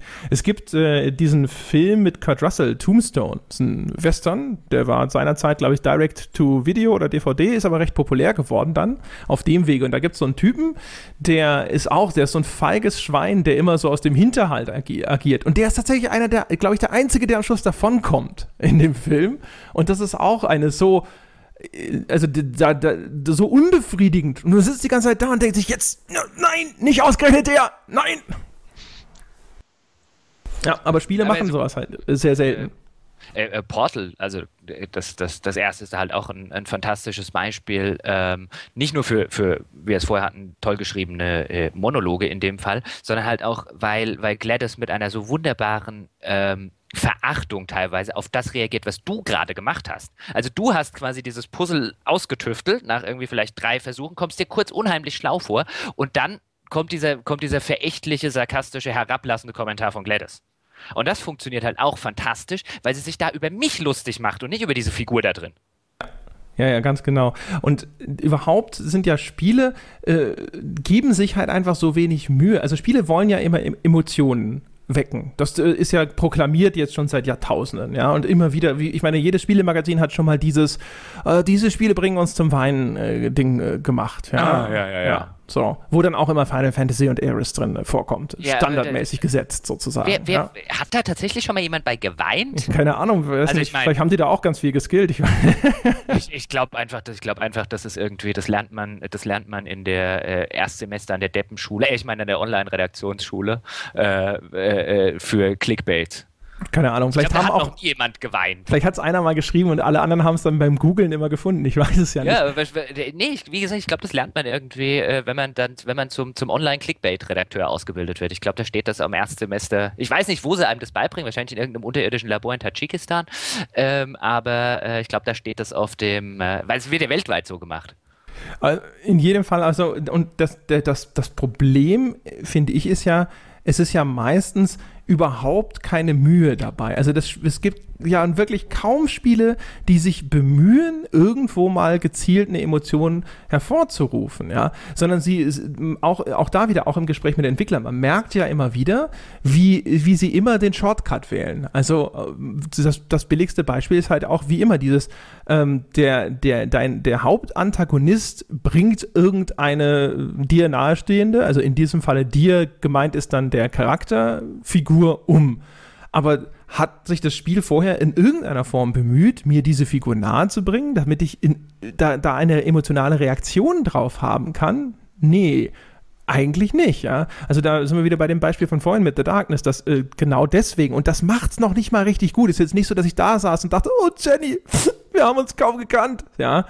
Äh, und da, das ist so wieder das klassische Wasserkopfkind. Das wurde schon deswegen wurde das gelobt und gefeiert und äh, auf, auf Händen durch die Manege getragen, ja, weil es schon so viel mehr gemacht hat als fast alle anderen. Ich glaube aber auch, dass zumindest, das stimmt, aber dass zumindest auch eine Rolle dran spielt, dass sich, und das hatten wir auch schon ein paar Mal, äh, Spiele viel zu nah am Film orientieren. Äh, bei Filmen ist das ja ein beliebtes Mittel. So nach in Minute 12,5 wird äh, äh, Schwester, Mutter, Bruder, Vater, Kind, was weiß ich, von äh, Protagonist umgebracht und Protagonist geht danach los und äh, bringt alle um, die umgebracht haben. Das ist ja so ein ganz beliebtes Motiv. Nur der, Unterschied ist, bei dem einen gucke ich jemandem zu, der irgendwie einen Halt, ich muss mich in den nicht reinversetzen. Ich gucke halt jemandem dabei zu, der, der jetzt nachvollziehbaren Hals hat. Ähm, in einem Spiel funktioniert das nach Minute 12,5 nicht, wenn ich es nicht fühle. Ja, das ist übrigens auch äh, ganz interessant, weil ja Spiele, das ist erklärt zumindest jetzt, sage ich mal, für zurückliegende Generationen von Spielen vielleicht auch natürlich, warum sie gerne so laberlastig sind, weil sie nicht die, die Darsteller haben. Also der Film kann natürlich einen Schauspieler, der kann diesen Schmerz quasi projizieren und dann fühlst du dich schlecht, nur weil du zusiehst, wie sehr dieser Mensch leidet. Ja? Mhm. Und dieses, diese, diesen äh, empathischen Konduktor, wenn du so willst, das hast du halt natürlich erst seit relativ kurzer Zeit, wo die Performance von Figuren auf einem Niveau ist, wo das eventuell möglich ist und selbst da, also das berühmte Uncanny Valley, also dass diese computergenerierten Figuren immer noch uns irgendwie fremd und roboterhaft erscheinen, weil sie mal irgendwo einen Gesichtsmuskel nicht richtig bewegen, das gibt es ja nach wie vor, so fortschrittlich die auch inzwischen sein mögen. Das habe ich ja bei äh, Heavy Rain ausgiebigst äh, kritisiert, dass David Cage sich offensichtlich nicht darüber im Klaren war, dass seine Technologie an diesem Punkt eben noch nicht angelangt war und deswegen viel zu viel Vertrauen hatte in diese Darstellerleistung, die dann aber sein Spiel nicht mehr transportieren konnte. Aber genau deswegen muss das Spiel quasi auf der erzählerischen Seite sich diese Zeit nehmen, weil es das einfach nicht leisten kann und meiner Meinung nach technologisch meistens einfach auch immer noch nicht an dem Punkt ist, wo diese Renderfiguren das dann rüberbringen können. Der Punkt ist halt auch, sind wir irgendwann tatsächlich an dem Punkt, wo es technologisch, wo wir einfach sagen, okay, jetzt ist die Technik soweit. Ähm, ich glaube, auch dann funktioniert es nicht. Ich glaube, du brauchst diese zwischenmenschliche Beziehung, du brauchst den realen Menschen, wenn du, wenn wir jetzt sagen, zum Beispiel, dem du beim Leiden zuguckst, um tatsächlich diese, diese Bindung zu entwickeln, ähm, ziemlich zwingend. Also wenn du dieses, dieses Zwischenmenschliche von, von Mensch zu Mensch Element rausnimmst, ähm, das sieht man ja auch häufig genug, äh, oder siehst du dann zum Beispiel bei so, bei so also wenn es nicht total abstrahiert wird in so Kinderfilmen, da funktioniert das auch mit äh, äh, Zeichentrickfiguren und so weiter, aber wenn es dann so in Erwachsenenunterhaltung nimmt, zum Beispiel den Final Fantasy Film, der überhaupt nicht funktioniert, auch wenn die damals echt viel Geld in die Technik und es teilweise auch heute schon noch gut aussieht. Ja, aber, aber die Story du, war auch ein Haufen Scheiße. natürlich war der auch ein Haufen Scheiße, aber ne, ne, quasi einem ne, so realistisch wie auch immer aussehenden, nicht, solange wir nicht über Fotorealismus reden und du tatsächlich nicht mehr weißt, ist das jetzt ein Schauspieler auf deinem Bildschirm oder ist das eine am Computer generierte Figur, solange hast du aber, glaube ich, einen ziemlich ähm, ich will mal sagen, vielleicht einen, einen, einen eingebauten, äh, ein eingebautes Hemmnis, dich da tatsächlich so emotional zu investieren, wie ähm, äh, wie das wäre, wenn du tatsächlich einem realen Menschen zuguckst, auch wenn der das nur spielt. Ja, ja, Also ich durchaus. glaube, Also- da, glaube, da ist, deswegen nehme ich auch übrigens keinem einzigen Menschen in der Branche ab, äh, äh, der mir irgendwie erzählen will, dass er bei irgendwelchen, was weiß ich, äh, äh, Tests und so weiter geweint habe. Das halte ich alles für, äh, äh, für schlichte Lügen. Es Äh, kommt halt echt drauf äh. an. Also da muss ich dazu sagen, also bei, bei, beim Ende von Journey, das hatte ich ja schon diskutiert, da stehen mir tatsächlich die Tränen im Auge. Aber das ist Das aufgrund ist- der Geschichte, die ich da rein Moment. denke. Da, da habe ich habe ja gerade eingeschränkt, wenn du sehr weit abstrahierst. Ja. Also deswegen funktioniert es zum Beispiel bei, bei Kinderzeichentrickfilmen funktioniert die Emotionalität auch wunderbar. Wenn du halt, wenn du halt eine sehr abstrakte Darstellung äh, äh, wählst, aber wenn du jetzt in einem, was weiß ich, zum Beispiel bei einem Witcher oder so, fällt es mir extrem schwer, mich, äh, mich, mich tatsächlich äh, äh, oder so richtig empathisch in leidende Figuren zum Beispiel reinzuversetzen, weil halt einfach diese Schwelle virtuell und also wäre das Ganze quasi jetzt in einem, in einem Film mit realen Darstellern, würde es den Menschen wesentlich einfacher fallen, sich da rein zu versetzen. Also das ist, glaube ich, ein Grundproblem des Mediums schon, ähm, mit, dass das mit Emotionen hantieren will und häufig genug echt, echt wenig emotional ist. Ja, es gibt, glaube ich, schon, äh, also bei dem Witcher kann ich mir das theoretisch, also ging es ja meistens um diese blutige Baronengeschichte und so. Ich glaube, wenn, wenn das gerade einen Nerv trifft bei dir, kann ich mir sowas schon vorstellen. Aber natürlich jetzt, äh, ich bin jetzt auch nicht wahnsinnig nah am Wasser gebaut normalerweise. Äh, und bei Journey ist es, glaube ich, halt auch, dass es gerade so irgendwo einen, einen, einen Akkord spielt, der bei mir irgendwo resoniert, ja. Und das gibt es garantiert bei anderen Leuten in anderen Szenen dann ganz genauso. Weiß ich nicht. Aber äh, insgesamt sind halt Spiele in der Hinsicht, sie sind entweder zu technikverliebt, ja. Also sie sollten stärker abstrahieren. Da hatten wir, glaube ich, auch schon mal drüber gesprochen, dass das häufig besser funktionieren würde, wenn sie einen stärkeren Abstraktionsgrad wählen würden, als immer diesen Versuch, irgendwo mit äh, State of the Art, in Anführungsstrichen, Technik zu arbeiten. Und äh, aber man hat auch wirklich, also da, das war ja der Ausgangspunkt jetzt, man hat selten den, den Eindruck, dass es den Vorsatz gibt, irgendeine Emotion hervorzurufen. Übrigens auch äh, in jeglicher anderen Hinsicht teilweise. Ich frage mich zum Beispiel immer wieder, also da komme ich wieder auf den Halo-Trailer und so. Es wird ja so gerne, wird mir ja vorgespielt, dass ich jetzt tatsächlich irgendwo ein bedrückendes Erlebnis da äh, vorgesetzt bekomme. Etwas, was mich in irgendeiner Form emotional mitnimmt, weil ich zum Beispiel jetzt äh, als Spieler aus erster Hand sozusagen mal sehe, wie schlimm Krieg ist oder so. Was ja eine Prämisse ist, mal wieder, die äh, gerade ein Computerspiel aufstellen kann. Und das ist ja auch was, was mich interessieren würde. Ich würde ja, so unangenehm das dann am Ende vielleicht auch ist, würde ich ja sagen, so, okay, das ist eine Erfahrung, die will ich gerne jetzt mal machen. Ja, also natürlich immer nur auf diesem Spiellevel sozusagen. So. Aber dann habe ich nie den Eindruck, dass sich das Spiel darum ernsthaft bemüht. Selbst die Spiele, jetzt sind wir wieder bei Spec Ops The Line zum Beispiel, äh, die das sich irgendwo auf die Fahne geschrieben haben, sondern das geht dann häufig äh, wieder in so eine Ecke wie, keine Ahnung, manchmal in, in Thriller-ähnliche oder in, in so Mystery-Geschichten driftet es dann wieder ab oder ist es so eine Heldengeschichte und so weiter. Das ist aber, das ist aber glaube ich, eher, eher ein Resultat anstatt ein, äh, ein, ein eigenständiges Merkmal. Also ich glaube, ich glaube erstens, weil du, weil du ja gesagt hast, äh, äh, weiß nicht, vielleicht hast du auch nur fall oder äh, ein bisschen unklar ausgedrückt in dem Fall, weil du ja gesagt hast, Spiele wollen gar keine also Emotionen machen oder Spieleautoren. Und ich bin der Meinung, also ich, ich würde auch keine, ich würde gar kein Spiel spielen wollen, das will, das eine Emotion auslösen will. Und ich glaube auch nicht, dass äh, viele Autoren oder zumindest gute Autoren daheim sitzen und Romane schreiben und sagen, ich, mit diesem Roman will ich jetzt aber die Emotion XY auslösen. Ich glaube, dieses Emotionsauslösen kommt relativ organisch dadurch, dass du zum Beispiel gute, glaubhafte Figuren äh, hast, die dreidimensional sind und die, äh, die ich in manchen Fällen oder in, in den besten Fällen halt auch äh, einfach gut leiden kann als äh, äh, Leser, weil sie mir und die mir nahe gehen. Wie ein, ein schönes Beispiel, das vielleicht jetzt mehr Leute kennen als die ein oder zwei anderen Beispiele, die ich nennen könnte, wäre zum Beispiel The Green Mile von King. Wo, da, da ging es mir jetzt zum Beispiel so, dass mir der, der äh, Protagonist ist es ja nicht, der äh, John Coffey heißt der, glaube ich. Jesus. Der Sträfling. Äh, Jesus, genau. Äh, äh, dass mir, also, dass ich den extrem, dass der mir sehr leid getan hat, was mit ihm da passiert. Ähm, einfach weil sich King halt, und weil King das halt auch wirklich gut kann, ähm, und sich auch die Zeit nimmt, diese Figur ähm, äh, vernünftig, vernünftig äh, äh, rauszuarbeiten. Und deswegen geht mir dieses Schicksal der Figur emotional nahe. Und das Problem, was du bei vielen Spielen hast, wenn, wir, wenn, wenn die schon an den Basics scheitern, die wir vorher genannt haben, wie zum Beispiel an gescheiten Charakteren, dann funktionieren auch Emotionen nicht. Wo soll in Spec Ops eine Emotion herkommen? Keiner dieser Charaktere ist auch nur ansatzweise dreidimensional. Und ohne Figuren funktioniert es nicht. Das stimmt. Was ich meinte, ist äh, allerdings, dass, dass die Spiele ja mir immer gerne, sage ich mal, in Trailern oder aber auch immer suggerieren, dass sie bestimmte Emotionen für mich quasi hier vorrätig haben, ja, also dass ja, sie die auslösen würden oder dass sie auch eine bestimmte Art äh, von Geschichte erzählen. Ich habe jetzt zum Beispiel erst, glaube gestern oder so, äh, waren wir im Kino und haben einen Film gesehen, der heißt Sicario. Äh, geht so um diesen Drogenkrieg, äh, USA, Mexiko und so. Und das ist äh, eine, eine, rein die Erzählung. Also man kommt so raus und denkt sich so, ja, so richtig viel passiert ist da ja nicht und äh, aber man merkt, dass es quasi erstens Absicht ist. Du bist in äh, so die, die, die Hauptrolle ist so eine junge, ich glaube, FBI-Agentin oder so, die da jetzt so mehr oder weniger überraschend reingezogen wird.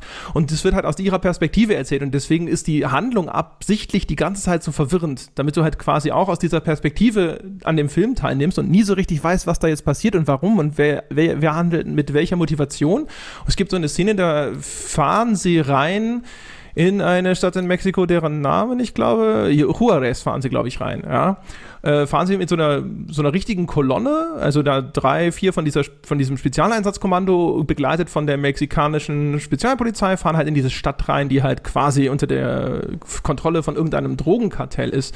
Und das ist so, so inszeniert, du hast die ganze Zeit das Gefühl, dass da überall eine Bedrohung lauert. Es passiert am Ende irgendwie nichts. Aber das, der ganze Film ist dann ab dem Moment, wo sie in diese Stadt reinfahren, da holen sie so einen Gefangenen ab, den sie dann irgendwo anders hin transportieren müssen und so weiter. Und es hört nicht mehr auf. Also du, du hast auch das Gefühl, so als Zuschauer, dass du ständig über deine Schulter schauen musst.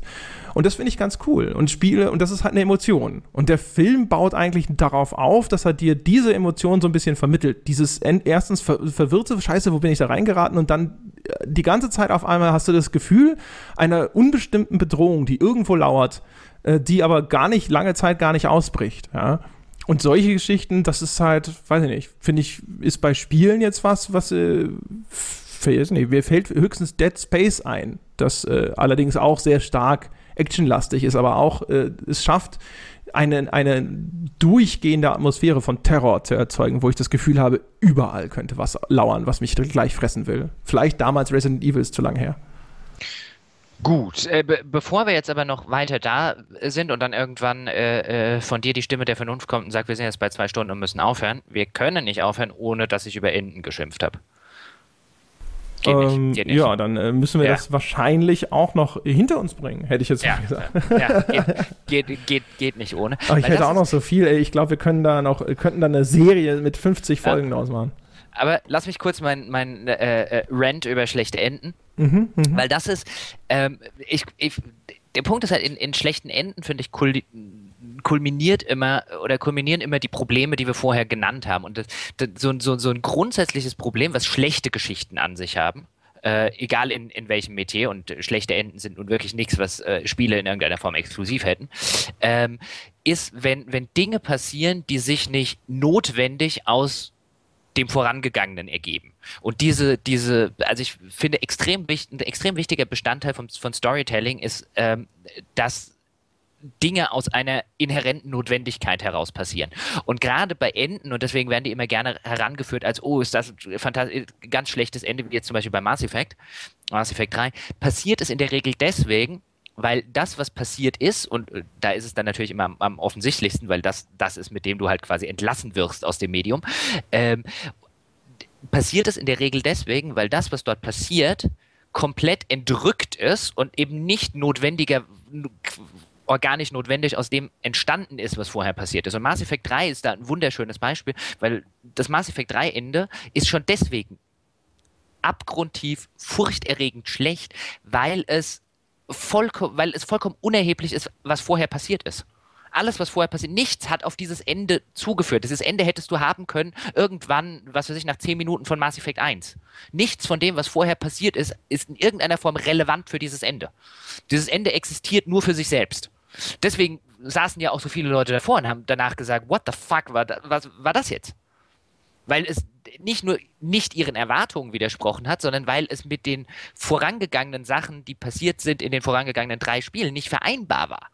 Nichts hat auf dieses Ende hingearbeitet. Und das ist, das ist dieses klassische der, der, klassische Fall eines schlechten Endes ist halt, wenn der, wenn der Autor sein eigenes Werk nicht versteht. In dem Fall. Nicht versteht ist jetzt, sitzt jetzt vielleicht jemand draußen und sagt, Gott, was sagt der Jochen hier über, über, über Autoren? Ähm, nicht versteht in dem Falle, wo, ich glaube, da musst du dich als Autor einfach zurücknehmen und sagen, okay, das war vielleicht das Ende, das ich von Anfang an geplant habe, aber das passt hier gerade nicht hin. Das entsteht eben nicht notwendig aus dem, was dann letztlich aufs Papier gebracht wurde oder auf Celluloid gebannt wurde oder in dem Fall auf eine C äh, CD oder DVD gebrannt wurde. Ähm, sondern das war vielleicht irgendwann mal in Theory total super, aber es funktioniert nicht mehr. Und den Fall hast du nicht nur bei, nicht nur bei Mass Effect 3. Ähm, den Fall hast du, äh, in, bei Spielen machen das ja, machen das ja äh, generell gerne, dich mit einem relativ unbefriedigenden Ende äh, zu entlassen, weil du halt merkst, auch das du hast ja vorher schon angesprochen, häufig, dass sie vielleicht in der Konzeptionsphase irgendwie eine Prämisse hatten und irgendwann mal ein Ende hatten und den Rest, we make it up as we go along. Ähm, und dann aber irgendwann das Ende nicht mehr passt. Das gleiche Phänomen hast du ja bei, bei vielen Serien. Ich meine, gerade TV-Serien sind ja, sind ja berüchtigt dafür, furchterregende Enden zu haben. Also Prison Break war jetzt ein, ein Beispiel. Äh, bei Sopranos scheiden sich ja bis heute irgendwie die Geister, ob das in irgendeiner Form gut oder total mies gewesen ist. Also ein richtig mieses neben, neben Lost, was genau die gleichen Probleme hat, nämlich dass nichts nach der ersten Staffel in irgendeiner Form eine Relevanz für dieses katastrophale Ende hatte. Und deswegen ist halt alles, was du vorher erlebt und gemacht hast, vollkommen irrelevant geworden und war verschenkte Lebenszeit. Lebenszeit. Ein anderes Beispiel wäre auch Battlestar Galactica. Ein grässliches Ende für eine, äh, aus ebenfalls den genannten Gründen. Siehst du, das habe ich nicht zu Ende geschaut äh, ich habe mich wirklich durchgekämpft, äh, nur um dann quasi mit diesem Ende belohnt zu werden. Hm. Und bei Battlestar Galactica mal ganz kurz vielleicht, also ich glaube, da ist es am Anfang der dritten Staffel, da ist, ist, haben sie diesen Planeten besiedelt und der ist dann ja von den Zyloden eingenommen und sie sind dann unter mhm. Zylodenherrschaft. Und das ging los und ich habe gedacht, oh, super. Da hat sich der Autor mal was getraut. Der hat sich gedacht, jawohl, äh, ich muss einfach jetzt mal einen neuen Erzählungsstrang aufmachen, damit ich weiter interessante Geschichten erzählen kann. Immer nur ein Raumschiff fliegt durchs All und dann begegnet ihm irgendwas, wird halt auf Dauer einfach öde. Und jetzt erzählt er mir eine Staffel lang, wie sie die, auf dieser quasi neuen Zwischenheimat unter der Zylonenherrschaft aufbegehren und versuchen, diesen Planeten zu erobern oder irgend sowas. Also auf einmal so eine Revolutionsgeschichte oder so. Und dann dauert es irgendwie zwei Folgen, ja. Äh, der, der Sohn von Adama ist auch äh, anfangs fett irgendwie und ist dann innerhalb von zwei Folgen wieder in Schutz. Alles, die sind von dem Planeten wieder runter und es geht weiter wie bisher. Das war so die Enttäuschung des also wenn, Jahres. Wenn, wenn das, wenn das schlimm, äh, schlecht war, dann äh, sei froh, dass du es wirklich nicht fair. Also das Ende ist eine, ist eine, finde ich, eine Vollkatastrophe, weil es eben diese, diese Problematik hat, wenn du diese, diese, diese Entrückungsproblematik, äh, weil dann eben Autoren vielleicht auch in dem in dem äh, in dem verzweifelten Versuch irgendwas Originelles zu machen und das ist ja das Problem. Enden müssen nicht sonderlich originell sein. Enden müssen auch nicht ähm, es gibt auch nicht so ein, äh, man sollte keine offenen Enden machen oder man sollte, äh, ich finde alle äh, nicht Happy Ends und so weiter. Was du für ein Ende hast, ist vollkommen irrelevant für die Qualität deiner, also die, die, der Typus des Endes, solange er notwendigerweise aus dem vorher Erzählten hervorgeht. Wenn das nicht der Fall ist, ist es wurscht, ob du ein offenes Ende, ein Happy End, ein äh, äh, äh, schlechtes Ende oder was weiß der Kuckuck was hast, weil wenn es nicht notwendigerweise aus deiner Erzählung hervorgeht, ist das ein schlechtes Ende und in der Regel sitzen Leute davor und ähm, äh, äh, sagen, was für eine, was für eine, äh, was für eine Tragödie. Ähm, und das war jetzt halt zum Beispiel beim Mass Effect 3, ähm, war es, es war vielleicht auch der Fall, dass irgendwie ähm, dann ein Autorenteam vielleicht auch tatsächlich da saß und sagte und so zugesehen hat über so drei Spiele hinweg, äh, wie sehr ihr, wie sehr ihnen so langsam die Kontrolle über ihre eigene Geschichte entgleitet und sie am Ende vielleicht noch so ein Statement machen wollten, so aller und wir haben hier trotzdem das letzte Wort. Ähm, das mag da auch eine Rolle gespielt haben, aber das ist halt ähm, für mich so einer dieser, dieser Punkte, wenn, wenn ein Spiel oder ein Roman oder ein Film so ein Ende hat, dann, wir hatten das schon mal, aber dann, dann ist alles Vorangegangene entwertet und wertlos. Weil so geht der Autor damit um. Ich, ich, das ist ja nicht ein, ein unbedingt ein, äh, so fühle ich, deswegen muss es so sein, sondern das ist de facto das, was der Autor tut. Sobald der Autor so ein Ende macht, sagt er mir ins Gesicht und jedem anderen da draußen ins Gesicht, alles, was du vorher gemacht hast, war für ein Arsch. Und meinst, beim Spiel das, war das das klassische, äh, er wachte auf und es war alles nur ein Traumende. Ja, äh, das ist halt genauso. Ja, aber also ich meine, das ist das. Bei Mass Effect ist ein, er wachte auf und alles war nur ein Traumende. Sie nennen es nur anders und es hat drei unterschiedliche Farben. Aber letztlich ist es das. Du, die, wie gesagt, dieses Ende vom, vom rein, wie passt es in die Handlung rein, hätte dieses Ende auch nach Mass Effect 1 passieren können oder mitten in Mass Effect 1 oder vor Mass Effect 1. Es ist alles, was davor passiert, das ist irrelevant.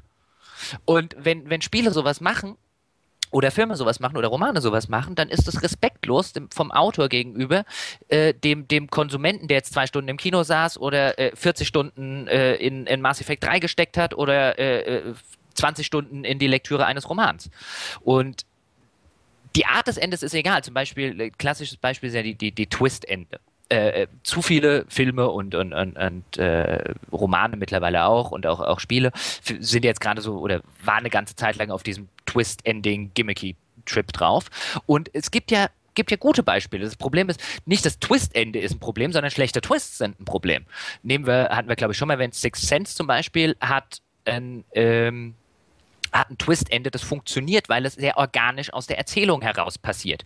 Du kannst also, wenn das Ende passiert, sitzt du nicht da, also im ersten Moment, wenn du, wenn du ihm auf den Leim gehst, sitzt du halt schon da und denkst dir, what the fuck? Und dann rattert so im Hirn und nach, äh, und du kommst auf die Idee, dass alles, was vorher passiert ist, geradezu notwendig auf dieses Ende hingesteuert hat. Das ergibt alles einen Sinn. Dann nimmst du vom gleichen Regisseur zum Beispiel The Village, das ebenfalls ein Twist-Ending hat, und zwar eines der schrecklichsten, die die ich je im Kino ertragen musste. Nicht nur, weil du es drei Meilen gegen den Wind kommen siehst, sondern auch, weil es für einen gimmicky Twist am Ende alles entwertet, was vorher passiert ist. Weil sobald dieser Twist passiert ist, alles, was davor passiert ist, total irrelevant. Die ganzen, das ganze Leid, das in dieser kleinen Ortschaft passiert, dieses ganze äh, Kämpfen, um dagegen äh, äh, anzukommen und rauszukommen, ist alles total irrelevant geworden. Bloß zugunsten eines einzigen dummen Twists. Und ähm, das finde ich, äh, da ist man als, als Kritiker eigentlich verpflichtet, das dem, dem Autor um die Ohren zu hauen. Äh, und dass, dass Spiele gerade gerade Spiele äh, bei mit schlechten Enden immer so leicht davonkommen, äh, ärgert mich. Das ist was, was mich tatsächlich ärgert, insbesondere auch als Konsument. Ähm, wenn ich zum Beispiel positive Testberichte von Mass Effect 3 damals gelesen habe und äh, äh gut, äh, wenn ich mir überlege, ich hätte mir das Ding jetzt gekauft, das ärgert mich. Darauf will ich hingewiesen werden, weil es, weil es ein Schlag ins Gesicht des Konsumenten ist, wenn Autoren sowas machen.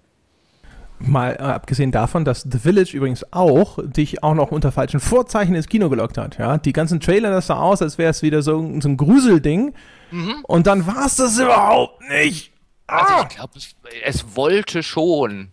Es ist so die erste halbe Stunde oder so war es das ja auch noch, aber danach ist halt eigentlich alles klar und äh, grauenvoll. Das ist halt genauso wie wenn Halo so tut, als wäre es irgendwo eine emotional bewegende sonst irgendwas, ja.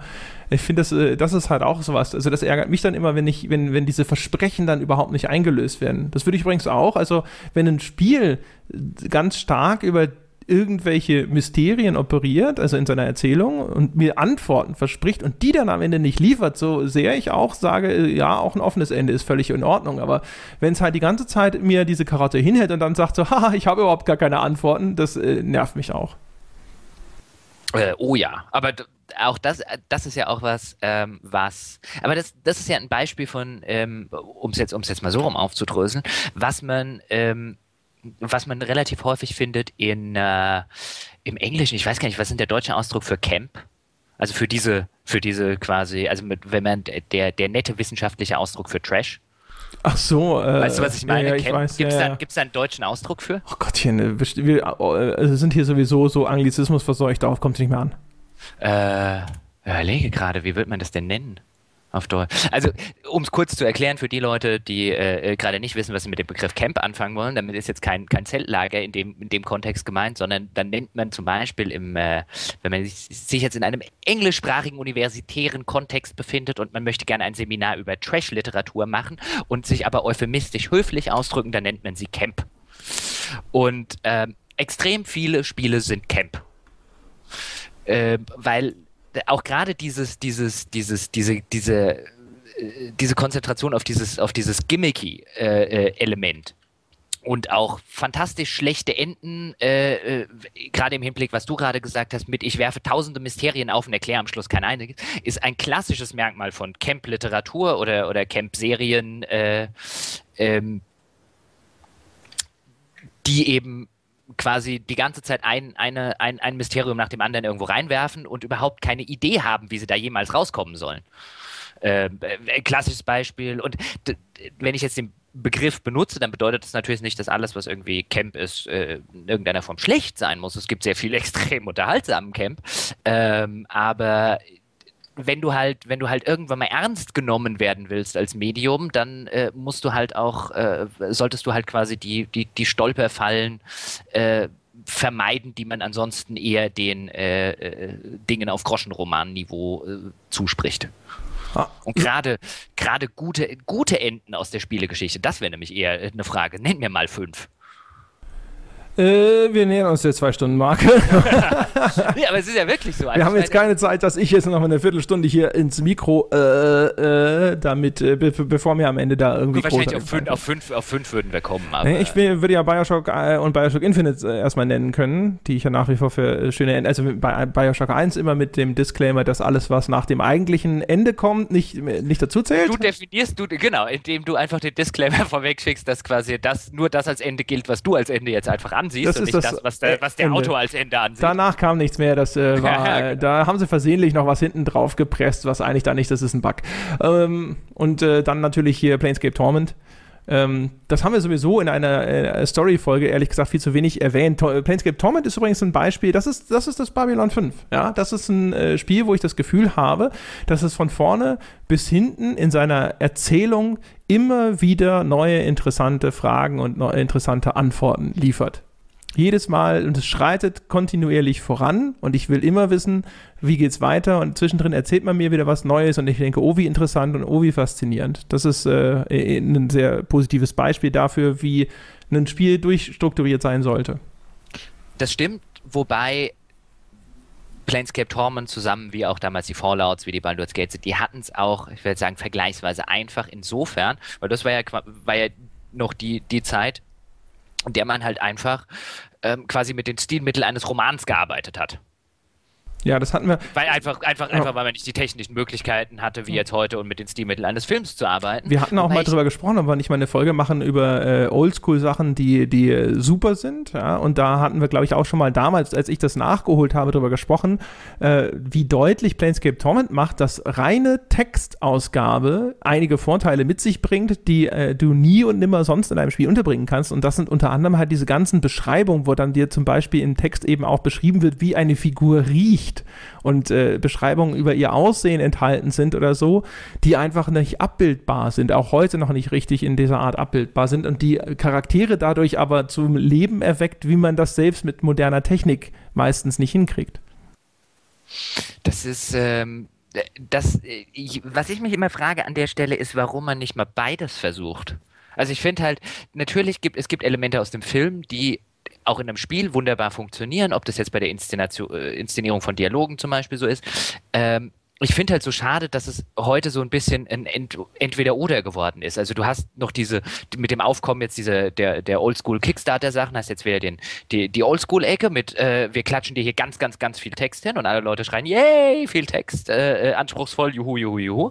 Ähm, auch wenn der wie jetzt wie wir ja finden, ein Beispiel zum Beispiel von äh, äh, Pillars. Ja, Pillars, Pillars genau. Äh, äh, jetzt längst nicht so fantastisch ist, wie er teilweise geredet wird. Ähm, aber ich, da bin ich, und andererseits hast du halt diese Mainstream-Sachen, die irgendwie mittlerweile anscheinend der Meinung sind, dass ihre Nutzer sowieso nicht lesen können oder nur aus Analphabeten bestehen. Also da, wenn da Text noch stattfindet, dann entweder im Hauptmenü oder in, äh, naja gut, in irgendwelchen ganz optionalen Hintergrundschnipselgeschichten, die man irgendwo finden kann und die am Ende doch eh keine Sau liest. Ähm, und wo ich mir halt wünschen würde, mein Gott, kann man nicht das, kann ich nicht die, kann ich nicht eine gute Inszen visuelle Inszenierung von den Sachen, bei denen das wichtig ist, haben und gleichzeitig ein gutes Writing bei ähm, den Sachen, wo das wichtig wäre? Ich muss nicht alles vorgelesen bekommen ähm, und ich muss nicht alles lesen müssen. So Best of Two Worlds, das sollte da, also gerade Spiele sollten doch in der Lage sein, das hinzukriegen, aber Du willst wieder alles. Du kannst wieder nicht einfach zufrieden sein. Das ist, das ist zum Beispiel vielleicht jetzt äh, äh als abschließender lobender Satz, was, was mir bei, äh, gerade wieder bei The Secret World, weil ich habe wieder von vorne angefangen, äh, äh, positiv aufgefallen ist. Du hast erst echt, also solltest dir mal ein paar Dialoge von The Secret World angucken. Äh, ich saß teilweise davor, also mit den äh, äh, durchaus beschränkten technischen Möglichkeiten, die, die man dem Spiel mittlerweile echt, echt ansieht. Wie die Dialoge inszenieren, ist einfach, oder in dem Fall sind es ja auch Monologe, weil dein Charakter nie was redet, aber es ist einfach für ein Spiel sowas von fantastisch gut. Und dann hast du gleichzeitig diese Codex-Einträge, die du findest, die sind so fantastisch geschrieben. Die erinnern mich teilweise an Harlan Ellison, von äh, mit ihrer mit ihrer äh, äh, verstörenden Eleganz. Ähm, wer übrigens Harlan Ellison nicht kennt, äh, ähm, der sollte das sollte diesem Umstand dringend ein schreckliches Ende bereiten. Ähm, also es geht ja offensichtlich durchaus. Ich meine, schade um das Secret World, dass das bis jetzt wahrscheinlich immer noch keine Sau spielt, außer äh, mir und irgendwie fünf anderen Handel so gefühlt. Aber es geht. Ja, und mit diesem äh, wunderschönen Testimonial für The Secret World, meine Damen und ja. Herren. Werden Sie Nummer 6. Ja. Äh, äh, beschließen wir das jetzt mal, würde ich sagen. Ja, eine Stunde 57, das ist äh, Rekord äh, für diesen Podcast. Bislang zumindest, bis uns einer nach unserer Meinung zu, keine Ahnung was fragt. Worüber könnten wir noch länger sprechen als über Story? ähm, Bier in Spielen kommt auch viel zu wenig vor. Ja, da, also da haltet euch besser zurück. Genau. So, das war's. Diesmal kriegen die Leute richtig was für ihr Geld, das sie uns nicht bezahlen. Und äh, dafür, dass wir jetzt hier zwei Stunden Podcast abgeliefert haben, bin ich der Meinung, haben wir diese 5-Sterne-Wertung auf iTunes verdient. Ja, endgültig, quasi keine Ausreden mehr. Jetzt ist der Zeitpunkt gekommen, wo die Menschen aufstehen, die Massen sich äh, zu iTunes bewegen und uns dort diese fünf Sterne geben und am besten noch ein kleines Review schreiben. Erstens freuen wir uns darüber. Zweitens hilft es, diesen Podcast noch bekannter und großartiger zu machen, weil nämlich ähm, zum Beispiel er dann in diesen Hot Topics auftaucht im App Store, wo andere Menschen ihn entdecken und lieben können. Also auf zu iTunes und diese Bewertung abgeben und ansonsten äh, gerne auf Social Media weiterempfehlen. Ne? Twitter, Facebook wurde eigentlich erfunden, um unseren Podcast weiterzuempfehlen, falls äh, wissen die wenigsten, ist aber so. Ja, und ansonsten freuen wir uns natürlich auf die vielen Kommentare, die uns auf äh, all die Unzulänglichkeiten unserer Einschätzung zu einer guten Spielestory hinweisen. Mhm. Freuen wir uns ja wirklich drauf. Selbstverständlich. Wir freuen so, uns ja. ja. immer über alle Kommentare und die, die über die wir uns nicht freuen, die schalten wir nicht frei. stimmt. Ja. Stimmt. Ja. Genau. Ja, das war's für diese Woche, meine Damen und Herren. Bis zur nächsten Woche. Macht's gut. Ciao.